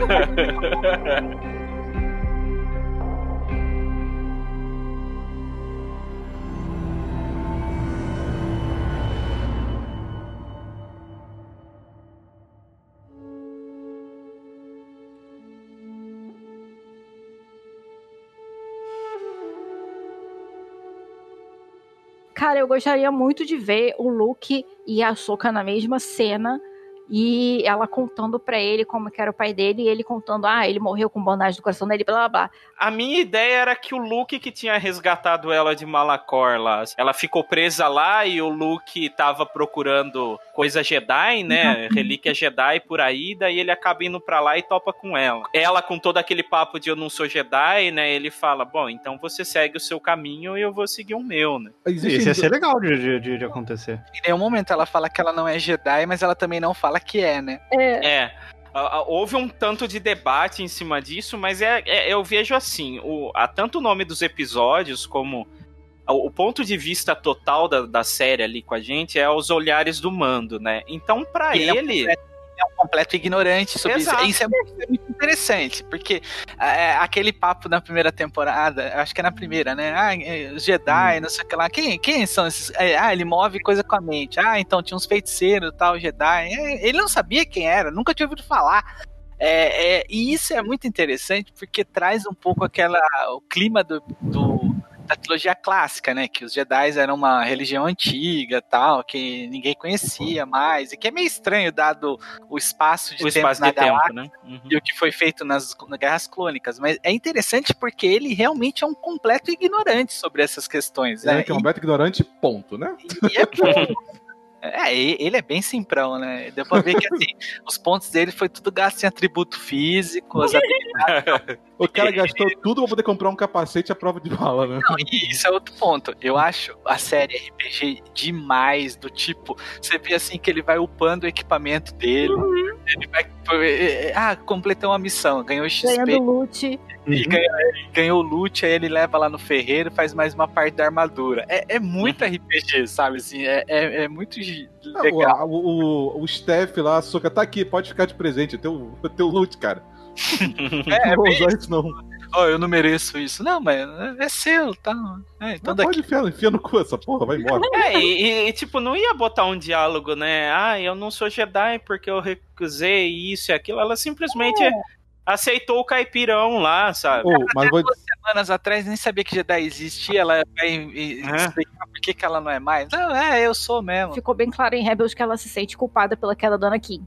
É, ao mesmo tempo que naquela cena de Rebels, é, eu gosto de pensar no meu headcanon que ela plantou a sementinha pro Luke encontrar bondade no Darth Vader depois. Desenvolver, né? Uhum. Então eu acho que fecharia muito é, é ela saber de alguma forma que o Darth Vader morreu como Anakin, ele voltou a ser Anakin. Isso seria maneiro, bacana. Tanto que uma das coisas que eu não gosto do mundo entre mundos é que até então eu achava que o. A gente sabia que a Soca tava viva porque foi mostrada, né? Eu não sei porque que o Filone ficou com aquela punheta de Açoka Lives. Açoka Lives, todo mundo viu que ela Lives, todo mundo. Eu achava que o que tinha parado o duelo dos dois era realmente um. Uma- a sementinha do Anakin ali. Ele não conseguiu matar ela, entendeu? E não que foi um, uma criança num, num portal que puxou ela de fora. Eu achei maneiro de citarem HK 80 e porrada, né? Mas qual é o número? 87. Ah, eu gostei. Foi mais uma referência ao de Republic. Qualquer. O pessoal chama de fanservice. Mas qualquer coisa que, pra mim, torne o mundo mais interconectado, as obras interconectadas, pra mim é, é sucesso. Não, e outra também, né? Essa reclamação de fanservice. Poxa, se existe milhões de, de coisas já em universo expandido e você tá expandindo o universo agora no canon, por que não trazer um nome, É, alguma coisa reconhecível, né? E quando eles rebotaram, eles falaram: a gente não tá zerando tudo, a gente vai usar elementos ainda como guia. Demorou, É, né? pra Mas finalmente tô esse fazendo novo- isso. Não, mas já vem, vinha acon- acontecendo sempre. A gente é que não, não dava dada É importância, porque era sabe? fra... não era eles o problema desse negócio de, de referência é que uma coisa que o Luzar fala é que falava até do os filmes eles têm medo de referenciar as Sim, coisas sim. antigas. Em Agora estão compensação, nos em spin-off, no Rogue One, no Solo, tinha bastante coisa, Sim. né? Kira lá, que ela fala ah, que usou Terascasse lá pra dar o golpe. surtei Da... agora. Eu surtei. O Droid HK, ele tem um logo da... Logo, sei lá, ele tem um símbolo da frota do Traum. Ah, o, o pessoal conseguiu pegar até isso, né? Uhum. Coisa que era Aliás- muito legal de ver no Rebels, né? Que É. virava e mexia, tinha uma propaganda. a sétima frota. Lembra que tinha uma. uma um- ah, o pôster aqui que a gente colocou aqui nessa cena tá escrito tal coisa, né? Uhum. O- uma coisa, um detalhezinho muito pequeno que dá pra ver no hangar ali, quando o Luke entra, sabe? Que ele aparece, ele, ele andando pelo hangar, tem o símbolo do, da nave, né? Que é o Darksaber. Sabe uma coisa que a gente não falou até agora, que também é Old Republic, que a gente deu volta e deu volta? Titan, né? Titan está em, em- em- ao Uhum. vivo. Pois Assim, é. A gente pode ter ficado decepcionado que não apareceu os A ruína do que já templos. foi um dia, né? Faltam uns templos ali, mas aí a gente use your imagination, né? Aqueles Ah, mas, por exemplo, a- a- é, o, o planeta aparecer em toda a sua glória no, no MMO é o quê? 4 mil anos antes da. Já não tá no toda a glória dele já, o Titan. Quando Ah, você não. É, eu, Não, eu- é- é, quando você chega, é o planeta inicial. E ele já tá assim, na verdade, o pessoal foi de Coruscant pra lá porque teve mais um Jedi Purge, né? Foi- e foi pra lá. E aí é destruído umas duas vezes durante o jogo. Javanitas destroem e depois Tem dois ataques, sim. Zaku destrói de novo. Então, assim, eu não duvido. Eu acho que os Jedi meio que largaram aquilo ali depois. No próprio, dentro da própria e- e- não tem alguém que fala que o lugar era amaldiçoado lá? É, É porque. ah, não, fala de Mandalor, muito- não é de lá. É, É porque ele era muito dentro do, do centro da galáxia. Ah, tá. E era Fora- difícil chegar. Aparentemente não tão difícil, porque ele foi atacado duas vezes. Ah, mas é, sabe onde tem é, uma né? época que o Jedi já olha pra Titan e fala: Stop, he's already there. Não, mas não é à toa que os, os- os Jedi saem de Titan que vão pra ossos, né? Pra poder- Ah, é verdade. No, no jogo a gente já vê eles indo pra ossos. Agora sim a gente vê o, o pessoal, não sei do Story Group, né? Mas o, o Filone. O Filone olha pra câmera e fala: I am the Story Group, né? Porque é, é definido que no Legends que Titan é o início da, da ordem Jedi, né? Que depois foi se tornar os Jedi e tal. Mas aí, como já tinha definido que pelo menos o primeiro templo era lá onde o Luke se isola. Né? É, Mas ainda assim eles trazem o Titan como um ponto de importância, né, para a ordem, né? Um dia que esse cara parar de trabalhar com Star Wars, a gente vai sentir muita falta dele, Uhum. porque ele espero é- que ele esteja treinando já um substituto dele. Não, mas você acha que a gente vai ver isso nas outras séries, né? Porque ele com o, Fi- com o Favreau que estão encabeçando é só essas séries do Mandalorian, né? O Rangers e a série da Soca com o Boba Fett. Os outros são outras pessoas, né? E eu acho que tá certo mesmo. Sabe, o pessoal fala, ah, dá tudo na mão deles. Primeiro que eles. ah, Cara, de ele um tem que ser jeito promovido cru, a produtor, né? Um bom produ... Ele é um bom produtor. mas eu acho que ele tá no ambiente que ele gosta, cara. É igual o Ed Antilles, o, o Almirante Akbar vive falando, não, porque você tem que ser promovido, que não sei o que tem. Ele fala, meu, o que eu gosto é estar na X-Wing. O Filoni gosta de criar o conteúdo. Se dá a saga na mão dele, da Lucasfilm, né, tipo, ah, ele pra presidente e tal, a gente vai perder a, a grande parte criativa Realmente. da parada. É que também essas séries podem mostrar pra todos, inclusive pros executivos, que o caminho das pedras pra se ganhar dinheiro com Star Wars, né? Ganhar, Uhum. ganhar dinheiro, eu digo, Tanto mais do que- ganharia no- com uma obra É ruim. engraçado, porque Star Wars estava tendo problema pra vender tanto nos filmes quanto nos jogos. Tinha- A Disney comprou e fez aquela grande. aquele contrato com a EA, né? A EA não Uhum. conseguiu de jeito nenhum um jogo que emplacasse até Fallen Order. Que era o que a galera queria, que a ga- galera quer historinha, a galera Uhum. quer a lutinha lá de, de lightsaber, enfim. E agora que eles estão começando a dar os jogos que a galera gosta, não tentando vender o tipo de jogo que tá na moda com uma skin de Star Wars. Mas o problema é que aí, dos jogos também é que a EA é um problema em si, né? Mas o ponto é que nenhuma obra de Star Wars precisa ser extraordinária, sabe? É porque ela já tem um público cativo que ela vai predisposto a gostar do que eles lançarem. Exatamente. Então, se eles fizerem alguma coisa minima, minimamente competente, decente, boa, já vai deixar os fãs felizes, vai vender muito produto. Assim, a gente é, é- é meio, é meio chato falar isso, mas a gente assim é- não é um público difícil. De, de agradar, porque a gente já tem uma predisposição Cara, a gostar. É o que tava é- é o que a Luísa falou mais cedo, né? de eu regalar o olho e a Luísa regalar o olho. Que é tipo assim, o cara só falou a palavra Almirante Troll e É. eu já tava assim, caralho. É, os caras colocam ali um look, de- sabe, lutando e você já tá feliz. E Uhum. Se for ver bem, isso não é assim, nossa, meu Deus, deu um Oscar, um Emmy, um sei lá, sabe, algum prêmio pra esses caras. Não, sabe, é- é- e é isso é o que me intriga do que tava sendo feito até agora, que eram coisas assim que não conseguia chegar, atingir o mínimo, sabe? Isso em todas as mídias, jogos, quadrinhos, livros, sabe? Acho que só livro se salvava.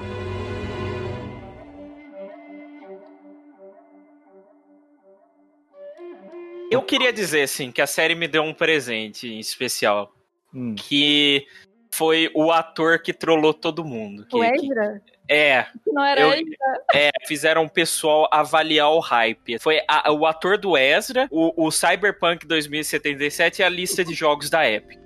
E fizeram o mundo avaliar que hypar em cima de informação que não tem fundamento nenhum não é bom. Sabe? O, o que, que aconteceu no caso do ator do, do Ezra, né? Vamos dizer assim. O cara, eu não sei a, ascendência dele, eu acho que ele é indiano. Começou há um tempo tweetar coisa do tipo: é, eu tô malhando aqui pra entrar nas vibes de um garoto abandonado de Lotal, alguma coisa assim. Isso no meio da, Das dos anúncios. É, da, da, da Rosário e tudo mais. Aí todo mundo, ah, meu Deus! né? Porque, tipo, não teve anúncio desse, desse cara. dessa galera. Exato, é. E nem da Rosário, né? Não, não Aí teve tu- anúncio do Rosário, não teve anúncio do, do não teve anúncio de ninguém. Mas Aí a da todo mundo- Rosário, pelo menos, já tinha mais confirmações, não era só um tweet ali. É, mas não era, não era nada que a Disney falou, ó, contratamos. entendeu? Uhum. Não, isso é Aí fato. Todo mundo, ah, meu Deus, o que, que você quer dizer com isso? Não sei o que lá. Aí ele tweetava assim: tô vendo muito esses episódios. No notebook no fundo dele tava um- uma tela do, do Rebels, assim, de algum episódio, sabe? Aí uma hora ele falou assim: gente, eu não confirmei nada. Aí todo mundo, é, mas é, você não ia falar mesmo, porque a empresa não ia deixar, não sei o que lá. A, a poeira baixou depois do episódio da Soca, né? Ninguém falou nada. Aí alguém esses dias tweetou assim, ó, bem que o fulano, acho que é Raul o nome dele, alguma coisa assim, podia Não interpretar o... isso. podia, poderia interpretar o Ezra no futuro, né? Aí ele mandou uma frase do Gandalf, que ele fala pro Aragorn, que ele fala assim, olha, na manhã do terceiro dia, olhe para o oeste, né? Alguma coisa assim. Aí todo mundo, oh meu Deus, ele vai aparecer no último episódio, que não sei o que tem, porque ele mandou uma frase de esperança do Gandalf, não sei o que lá.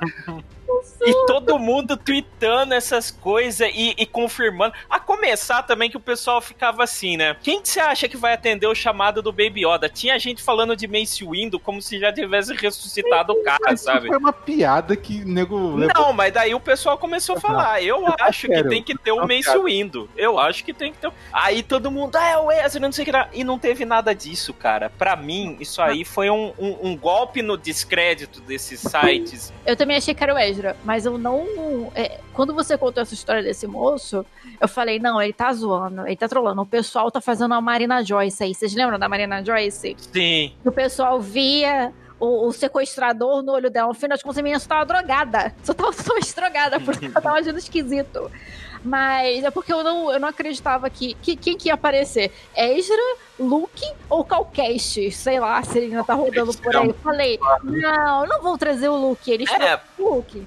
Podia ser uma possibilidade, o Ezra, total, né? Mas você fazer notícia em cima de tweet do cara, sabe? Ah, mas essa é a época que a gente vive, cara. Pra É. mim, cara, que, que, que cria conteúdo e tal, é, é- é, assim, a gente faz um puta texto falando do filme, não recebe nada. Em compensação, só pra finalizar, esses anúncios também tacaram muito é, em duas personalidades da internet, que é a Grace Randolph, ela que surgiu com a boataria de que o Pedro Pascal saiu da, da temporada de Mandalorian porque Não ele queria mais tempo sem capacete. E não saiu, ele assinou a terceira A temporada. terceira, exato. Mas eu E- acho que a briga rolou, de verdade. Eu E- acho que não. Não tinha sido uma parada menor que virou um telefone sem fio. É, é o mesmo papo da, da galera que falou que expulsou a Kathleen Kennedy do set de Mandalorian, sabe? Então, mas, a, mas a questão dele abriu, a história realmente agora abriu pra ele poder ficar sem capacete. Sem capacete, pena. sim. É. E o Mike Zero, que ficava pegando no pé de três personalidades. Na Kathleen Kennedy, sempre, que as ideias boas chegavam e ela vetava. A Brie Larson, que nunca ninguém falou que ela participou de Star Wars, mas ele tá falando que ela tá envolvida num projeto e que ela só aceitaria fazer se ela fosse a Jedi mais poderosa que existisse. O povo pega no pé dessa moça, hein? Eu não vou dizer que desacreditou, porque um monte de coisa que ele já falou caiu por terra e o pessoal continua acreditando nesse cara. Mas pelo menos tirou o foco, né, dessa galera é, que, que procurava essa realidade de que a Disney era a vilã da saga, sabe? E isso acabou revertendo, Não, felizmente. Zero, eu já falei pra você, ou esse homem é totalmente iludido, louco, assim, do tipo, alguém chama a polícia e manda esse cara pro hospício, Quem? ou ele é muito inteligente, esse cara, o Mike Zero, das teorias Mike malucas. Zero, Fernanda, ele é um cara que, pra você ter uma noção, sabe aquele meme do, do Pablo Hidalgo e co- do Ryan Johnson, que eles estão com um bilhetinho de sua teoria do Snoke é uma merda? É, é, é para esse cara. Porque ele começava a espalhar vazamento de, de histórias, assim, da, da, da saga que não tinha nada a ver. Ele ele posta, tudo. E ele posta três, quatro vídeos por dia falando dos leaks Ele é e... o Trianon dos, dos, dos- das teorias de Star Wars, né? É, é o QAnon do Star Wars. E, tipo, eu acho que esse cara, ou ele é totalmente louco, ou ele é um gênio, porque ele ganha dinheiro em cima dos trouxa que vai lá clicar na porra do vídeo dizendo Brie Larson está sabotando Star Wars. Eu não gosto da Brie Larson, mas Eu também não gosto dela, acho ela chata pra chuchu. Mas é, eu acho que pegam no pé dela de uma forma, assim, desproporcional, sabe? Ela só é chata. Grande coisa. Outro, outro crime que o Mike Zero traz é as thumbnails horrendas dele também, dos vídeos. né? Eu acho que Tá, então, minhas considerações. É, eu gostei muito da temporada. Eu amo a Bocatan de paixão. Eu amo a Katy Sakoff de paixão. é, E agora vai ter temporada com ela, com certeza. Mandalorianos, maravilhoso. Ah, e eu tenho um pedido.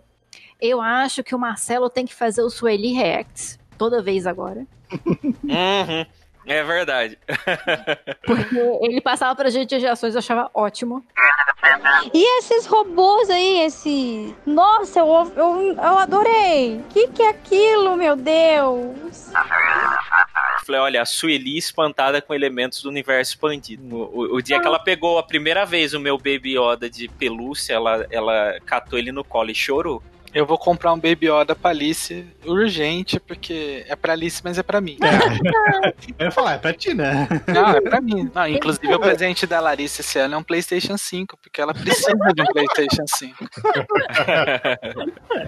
Gente, tem gente, tem, tem coisa mais dos Lucas do que os bichos fofos atraírem as pessoas. George Lucas é um visionário, ele é um visionário, ele sabe das coisas. É, eu já falei o que eu queria falar, tipo, é, eu só espero que na próxima temporada a gente veja mais coisas sobre Mandalor. Finalmente vai ter a série do Mandalorian e não só do Baby Yoda. Que momento azagal, né, cara? Não, eu, eu- eu gosto do Baby Yoda, eu acho legal, mas, né, tipo, era, era pra Mas ser do é, é, eu também acho, eu também acho. Gente, na próxima Tipo- gravação, traz o coração. Não, não, não tem essa, não tem essa. Eu tô achando o Raul quieto, que é o cara mais mandaloriano que temos entre nós aqui. É? Eu não estou no modo belicoso. Qual que é a, o, que a, o que a perda de uma placa de vídeo não faz, né, cara? Ele perdeu o Beskar dele, né? É, Sua placa se chamava Razor Crest, Raul? Não, mas essa doeu no meu coração, viu? Essa vai ser uma mágoa que vai ficar. Fravô e Filone, eu amo vocês, mas essa eu não perdoo. É, Bem, eu acho que a segunda temporada, o saldo e a expectativa deixou a gente muito mal acostumado. Essa terceira temporada vai ser complicada de igualar. Tenho quase certeza que a gente vai ver Mandalor. Quero ver um quebra-pau do Jin e da Bocatã. Se bem que com certeza ela vai ganhar, porque ver uma mulher bonita batendo no homem é tudo de bom. Eu vou lá dar porrada no mando, se ele for dar porrada no Bocatã. Eu dou cabeçada na- no capacete dele, eu quebro aquela porcaria. E Eu quero Mandalor, eu quero Ursa Rain, e eu quero inclusive que seja a Michelle Yeoh, e eu quero que a Sabine apareça e que ela seja a Alexa Chung. Pronto, falei. A Luísa tá entrando em tudo. É, Luísa Boba Fett, então, me deixou alucinado. meio que consertaram a cagada dele, né? De os fetes não, não eram mandos, mas o Boba meio que não tá nem aí, mesmo se é ou não. O, o Fett em si não é. Ele virou o pai, né? O Django, mas. é, o- mas o Boba, foda-se. Ele tá só com a armadura porque é, é- é boa. É isso. Vem terceira temporada, Disney Plus tome nosso dinheiro, tá muito bem pago. E me traz a Razor Crest de volta. Vai lá, Fernando. Ah, eu não sei o que esperar da terceira temporada. Assim, sei lá, eu pago eles pra eles pensarem nessas coisas pra mim. Sabe?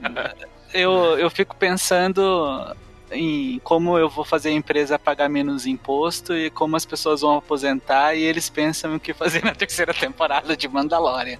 Mas eu sou muito grato pela pra série porque ela resgatou um pouco Star Wars pra mim, assim, que eu tava meio, sabe, saco cheio de Star Wars e tal.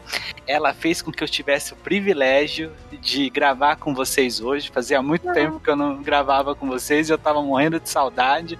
Peço desculpa porque eu sei que eu falo demais. Que timing, hein? Sou advogado, né? É, é, minha profissão é falar.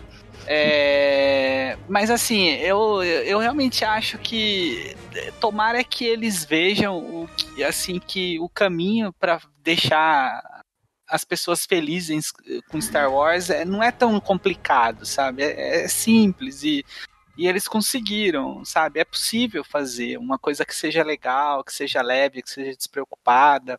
É, eu, eu- acho que eles têm, assim, eu acho que essas empresas tinham que começar a dar um pouco menos de ouvido, sabe? A fã, assim, porque às vezes a gente tem uma ideia do que a gente quer, mas nem sempre, e até porque cada um quer uma coisa diferente, sabe? Então eu acho que eles deveriam se manter um pouco mais fiéis à visão deles, assim. Eu acho que Mandalorian é um pouco isso, é um triunfo de uma visão, sabe? Assim, sobre para onde deve ir uma história tal. Então é acho que é muito positivo, sabe? Eu realmente gostei muito da série, somente da segunda temporada.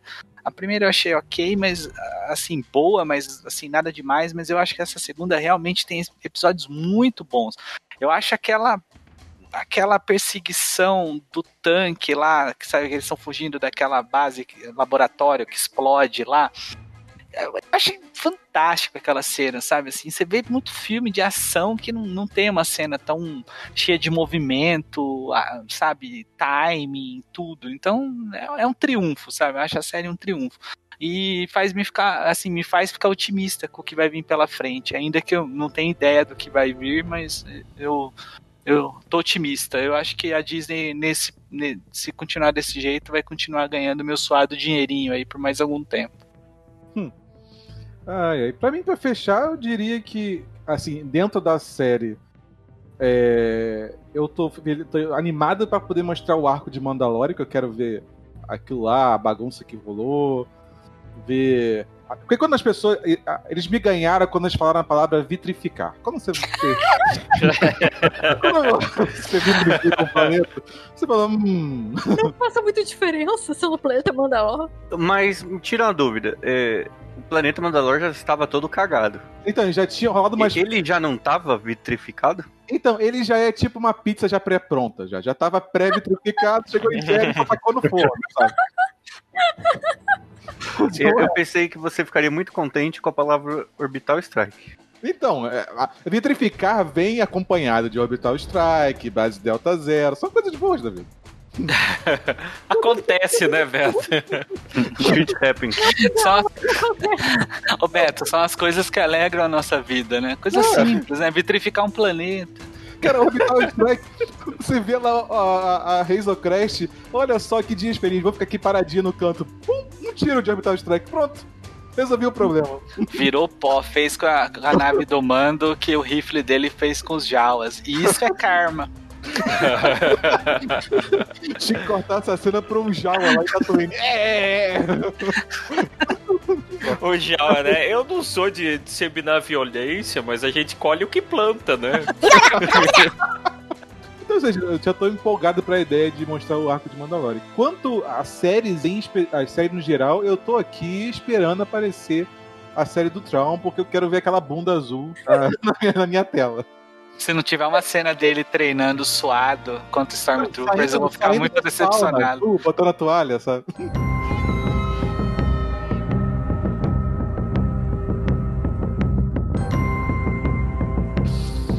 ai, ai. Então, Marcelo, termina aí o cast, Marcelo. Ai, que vergonha, tem visita, cara. Bom, então esse foi nosso longuíssimo. Acho que deu para falar de tudo de Mandalorian aí até então. Lembrando vocês aí que nós estamos hospedados no castwars.com, que é uma rede de podcasts sobre Star Wars, então você pode encontrar aí qualquer coisa, qualquer podcast sobre o tema, hospedado aí pelo nosso amigo Domingos do Camino Cast. O Cast Wars também tem um serviço de apoio, então você pode entrar no apoia.se barra e dar a sua contribuição mensal aí para que o Domingos consiga manter esses casts no ar. Raul, onde a gente encontra, cara? Bem, além de dar os meus pitacos aqui, eu também participo lá do Conselho Jedi São Paulo. Então acesse nossas redes, Conselho SP, Twitter, Instagram, Facebook e você sabe um pouquinho do que a gente anda fazendo nessa pandemia. E se você quer aposentar com segurança, procure o Fernando. É, Agora, agora, depois da reforma, não tem mais muito o que fazer, não, viu, Marcelo? então você entre no apoia-se do Fernando. Agora, se tiver uma empresa e quiser contribuir menos, aí você fala comigo. Além desse podcast zoneado, eu também sou dentro do Jedi Center, postando aí notícias e outros memes cretinos aí no Facebook. Então nossa, nossas redes aí é Facebook, Twitter, Instagram, tudo barra Jedi Center e o site jedicenter.com.br. Quer encerrar, Beto? Eu encerro. Não, você encerra. Bom, Posso virar o Rogue Leader? Não, você faz. Você é o meu wingman, cara. Bom, é isso. Eu assassinei o Rogue Leader. Todos os pilotos retornem para a base. Filha da.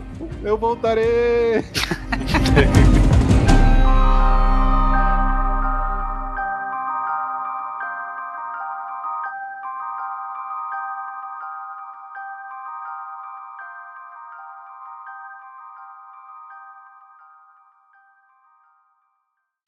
Eu preciso chamar um amigo meu aqui que pode ajudar nessa quest. E aí, Fernando? Pô, caramba, você roubou. Roubou minha introdução. Pô. You son of a bitch! Pedi faz três horas, não dei. Beto, Não. deixa eu introduzir o Fernando, cara. Marcelo tá o dia inteiro. Eu tenho uma aqui, hein? Ó, tá pronta, hein? Ó, quando eu usar vai ser excelente, hein? Ó, vocês vão ver, hein? Merda, agora gravo vocês, eu vou embora daqui, não vou gravar mais nada. Se o Marcelo falar pra mim que ele odeia areia, eu, eu desconecto na hora, hein? Porque a cara dele, quando os caras estão falando da Operação Cinza, né? De eu não tô entendendo a porra nenhuma do que eu tô fazendo aqui, é demais. Ele é a pessoa mais ignorante do mundo, né? É muito engraçado isso. É. Porque é legal, porque, por exemplo, se a gente, a gente, o Rebels tinha o Ezra, que era, entre aspas, o protagonista. Né? E ele era um garoto inteligente, sacava as coisas rápido, a galera em volta era bem inteligente. Ali não, o mando, o mando é um retardado, cara. É, e- ele, ele enfia o dedo no- na orelha, se ele pudesse, se ele não tivesse de elmo, ele ia ficar olhando pra ver o que saiu, assim, sabe? Na primeira temporada veio o Mud Horn pra ele, ele só inclina a cabeça pra frente, né? Seja o que for. Você vê que ele não tem uma técnica de. Se ele não tivesse aquela armadura, ele tinha morrido no segundo episódio.